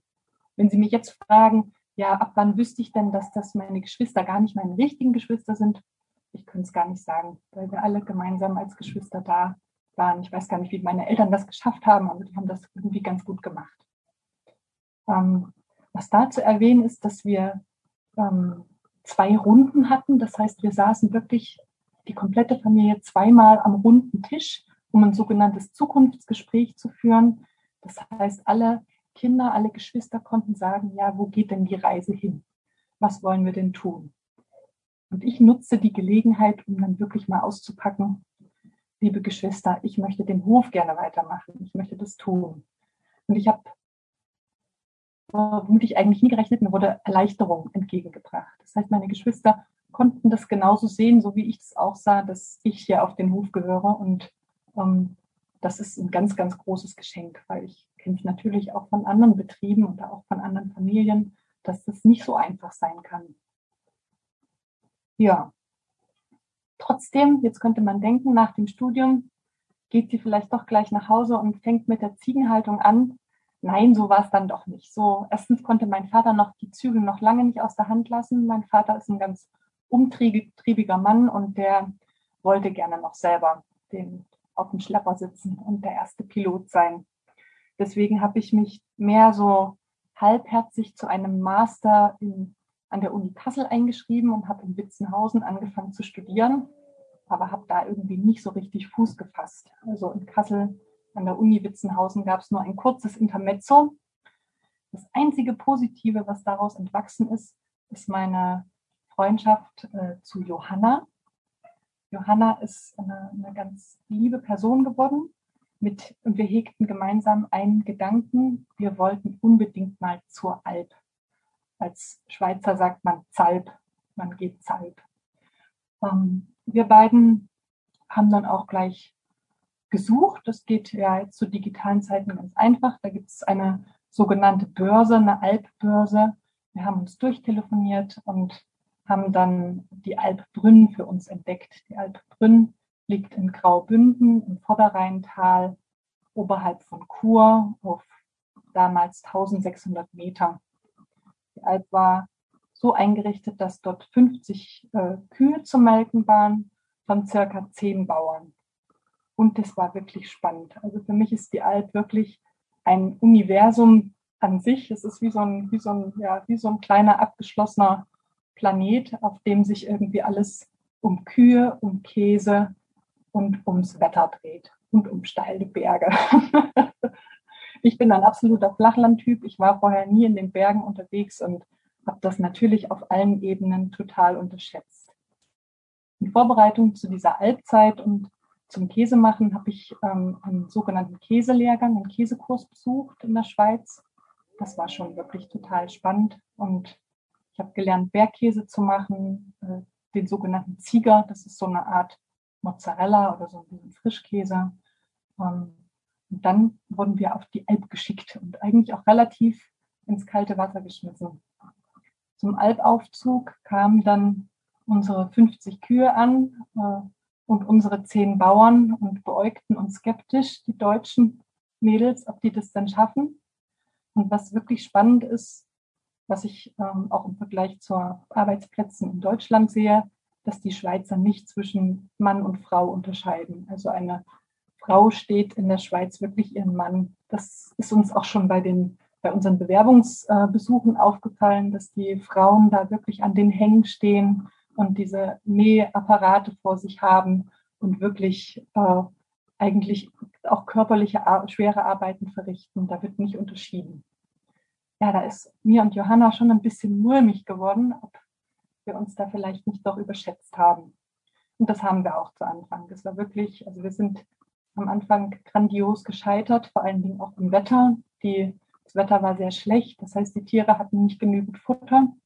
Wir hatten sehr, also sehr hochleistige Rinder, das heißt Rinder, die viel Milch gegeben haben. Die hören dann nicht einfach auf, Milch zu geben, nur wenn man äh, den, wenn das Gras, wenn das Futter fehlt, sondern die nehmen einfach kolossal ab. Das heißt, wir hatten abgemagerte Rinder, viel Milch nach wie vor und äh, Rinder, die nicht satt geworden sind. Ähm, das hat ein bisschen gedauert, bis die Bauern uns dann auch wirklich unterstützt haben. Ähm, eigentlich mussten wir unsere Unterstützung wirklich einfordern. Und dann war es aber so, dass, dass danach, nach dieser harten Beginnzeit, wirklich eine schöne Zeit gefolgt ist. Also schon so, wie man sich das vorstellt. Wir haben uns eingefuchst, Johanna und ich, nach mehreren großen Streitereien auch, wenn man zu zweit auf so engen Raum ist. Ähm, aber dann auch nach dem Gespräch ging es dann einigermaßen. Ja, die Alpzeit dauerte gute fünf Monate. Das heißt, man verbringt da vom Frühsommer bis zum Herbst äh, die ganze Zeit auf dem, auf dem Berg. Man kann sich das so vorstellen, dass man da wirklich früh um dreiviertel vier aufsteht, die Kühe zusammen von der Nachtweide sucht, hochtreibt, anfängt zu melken, Käse macht, hofft, dass nichts dazwischen kommt, so dass man dann um zwei eine gute Mittagspause hat, um dann abends nochmal zu melken. Der nächste Tag beginnt genauso. Und wie Sie sich vorstellen können, der nächste Tag beginnt wieder so. Und das geht dann so lange, bis man ungefähr, bei uns waren es fünf Tonnen Käse zusammen hatte und eine halbe Tonne Butter. Nach dieser Zeit gab es einen Albabzug, das heißt, äh, die Kuh mit der meisten Milch wird richtig schön geschmückt. Die bekommen so eine Krone auf dem Kopf, die darf vorne weggehen. Also die Milch wird auch gemessen. Und ähm, dann läuft man mit den Kühen wieder ins Tal. Wir hatten, waren schön auch gekleidet mit diesen speziellen Schweizer Hemden. Und es war wirklich, also es war wirklich super. Wir kamen uns vor wie die Alpkönigin schlechthin. Es war wirklich eine schöne Feierlichkeit. Ja, was ich mitgenommen habe von dieser Alpzeit ist, ja, dass man einfach wirklich selbst gestalten kann, dass man nicht zaudern braucht und einfach wirklich selbst anpacken kann. Und dann schafft man die Dinge schon. Und viele Muskeln. Also ich bin eine Person, die jetzt schon relativ groß ist und stämmig, aber ich hatte ein Schwimmerkreuz durch die viele Arbeit, durch das viele Käseschmieren, war, waren wir wirklich gut bemuskelt. Ja, was folgt nach der Allzeit? Komme ich schon zurück auf den Bauernhof? Nein, auch das noch nicht. Ich habe mich für einen ganz stinknormalen Bürojob beworben bei, der, bei einer Unternehmensberatung. Bei einer Unternehmensberatung, die sich speziell für ökologische Landwirtschaft und Verarbeitung und Vermarktung äh, spezialisiert hat. Da habe ich mich auf ein Forschungsprojekt be beworben, was sich damit äh, auseinandersetzt, äh, sächsische Landwirtschaftsbetriebe ähm, auf ökologische Wirtschaftsweise umzustellen. Das war extrem theoretisch, und für mich wirklich mindestens genauso schwierig wie auch lehrreich wie die Altzeit. Man muss sich vorstellen, ich habe da, ich habe wieder in Kassel gewohnt. Ich habe da gemeinsam mit meinem Chef in einem ganz kleinen Raum gesessen. Mein Chef war ein ganz äh, fitter, umtriebiger Mann, der nicht still sitzen konnte, nicht stillstehen konnte und mich wirklich äh, zu bombardiert hat mit Zahlen, mit Fakten, und ich äh, sollte versuchen, da einen Fuß auf den Boden zu kriegen. Ist mir zum Teil nicht gelungen. Nach dem äh, Forschungsprojekt wollte mein Chef mich gerne behalten. Ich weiß gar nicht wieso in dem Zusammenhang. Aber ich habe wieder gespürt, nee, also das ist doch nichts meins. Das äh, altbekannte Heimweh kommt zurück. Und diesmal kam es richtig und geballt. Ich hatte darüber nachgedacht, ja, was habe ich gemacht? Ich habe studiert, ich habe die praktische Zeit auf der Alp gebracht, verbracht. Ich habe äh, Bürozeit verbracht. Äh, in, in einem, ich habe die Sonne nicht gesehen und war in meinem, auf meinem Bürostuhl gesessen. Ich möchte jetzt endlich wieder nach Hause. Zwischendrin habe ich noch meinen jetzt meinen Mann kennengelernt, meinen jetzigen Mann. Ähm, und mit dieser Partnerschaft habe ich auch gemerkt, äh, ja, die Zeit ist reif. Ganz unverhofft kam dann unsere jetzt zehnjährige Tochter zur Welt, die Antonia, oder entstand erstmal. Sie kam dann später zur Welt. Und mit der Geburt meiner Tochter bin ich dann äh, 2010 wieder bei meinen Eltern eingezogen. Das war jetzt auch nicht unbedingt leicht. Neben großer Freude muss man hier natürlich auch erstmal seinen Platz finden. Ich bin in den äh, Wohnbereich eingezogen, in dem früher meine Großeltern gewohnt haben. Und im Augenblick sieht es eigentlich auch immer noch so aus. Das heißt, wir haben gar nicht so viel verändert. Und wir tanzen im Augenblick äh, unseren Eltern auf der Nase herum. Die wohnen nämlich im Untergeschoss und wir wohnen im Obergeschoss. Ja, die Entscheidung zurückzukommen fiel für mich relativ einfach aus. Wen es da schwer getroffen hatte, das war mein Mann. Weil für mich war klar, okay, ich komme hier nach Hause zurück und mein Mann muss hier in meinem Zuhause auch ein eigenes Zuhause finden. Mein Vater hat ihm die ganze Sache nicht wirklich leicht gemacht, so wie man sich das so zwischen zwei Männern vorstellt, gab es da wirklich viele, viele Konflikte. In dem Zusammenhang ist es das nächste, was da ansteht, wirklich zu sagen, die Hofübergabe, was, was passiert hier? Ähm, wie, wie, kann ich, wie, wie kann ich das schaffen, eigentlich neben meinem Vater auch zu bestehen, der wirklich ein, ein, ein sehr starker Mann ist, der sein ganzes Leben auf dem landwirtschaftlichen Betrieb äh, geschafft hat und auch jetzt immer noch nicht gewillt ist, die Zügel aus der Hand zu geben. Vielleicht war das in der Theorie und in den Gedanken und den Absprachen schon da, aber in der Praxis sah das natürlich ganz anders aus. Im Jahr 2010 war es dann so, dass ich mich äh, am Betrieb habe anstellen lassen. Das heißt, ich hatte erstmal die gute Bedingung, ähm, meine Ausbildung oder meine Ausbildung nicht, aber einfach eine, eine Anstellung hier am Hof zu haben und äh, zu überprüfen, ja, was will ich denn, wie geht der Betrieb weiter. Erst neun Jahre später, im, Jahre, im Jahr 2019, ist die Übergabe letztendlich geglückt. Die Zeit, die dazwischen stand, 2010 bis 2009, ist wirklich dadurch geprägt, die würde ich wirklich mit Stillstand kennzeichnen. Wir haben uns gegenseitig auf den Füßen gestanden. Der eine hat einen Rundballen, also einen Heurundballen in die eine Ecke gerollt, der andere wieder in die andere Ecke. Also wir haben alles andere getan, als irgendwie miteinander zu sein. Ich stand mehrmals mit gepacktem Rucksack eigentlich äh, äh, den, den, den Zug irgendwo hin und wollte wirklich weg. Das ging wirklich überhaupt nicht. Also den, es stand mehrmals auf der Kippe, ob wir hier wirklich unser gemeinsames Glück, unser Familienglück hier finden können. Ja, wir mussten uns Rat von außerhalb suchen. Wir hatten einen Mediator engagiert und der brachte dann, also wir hatten mehrere Mediatoren engagiert, aber der letzte Mediator, der brachte dann letztendlich den, den großen Wendepunkt. Und eigentlich ging es dann nur äh, über die Annäherung zwischen meinem Vater und meinem Mann. Das war wirklich so der, der große Konkurrenzkampf. Und je mehr sich auch mein Mann hier hat heimisch fühlen können, desto eher konnte mein Vater sehen, ah, ich kann ja zurücktreten, ich kann die Zügel ja langsam loslassen. Ja, jetzt befinden wir uns hier in der Jetztzeit. Wir werden sehen, wie es weitergeht, welche weiteren zukünftigen Pläne hier noch folgen können.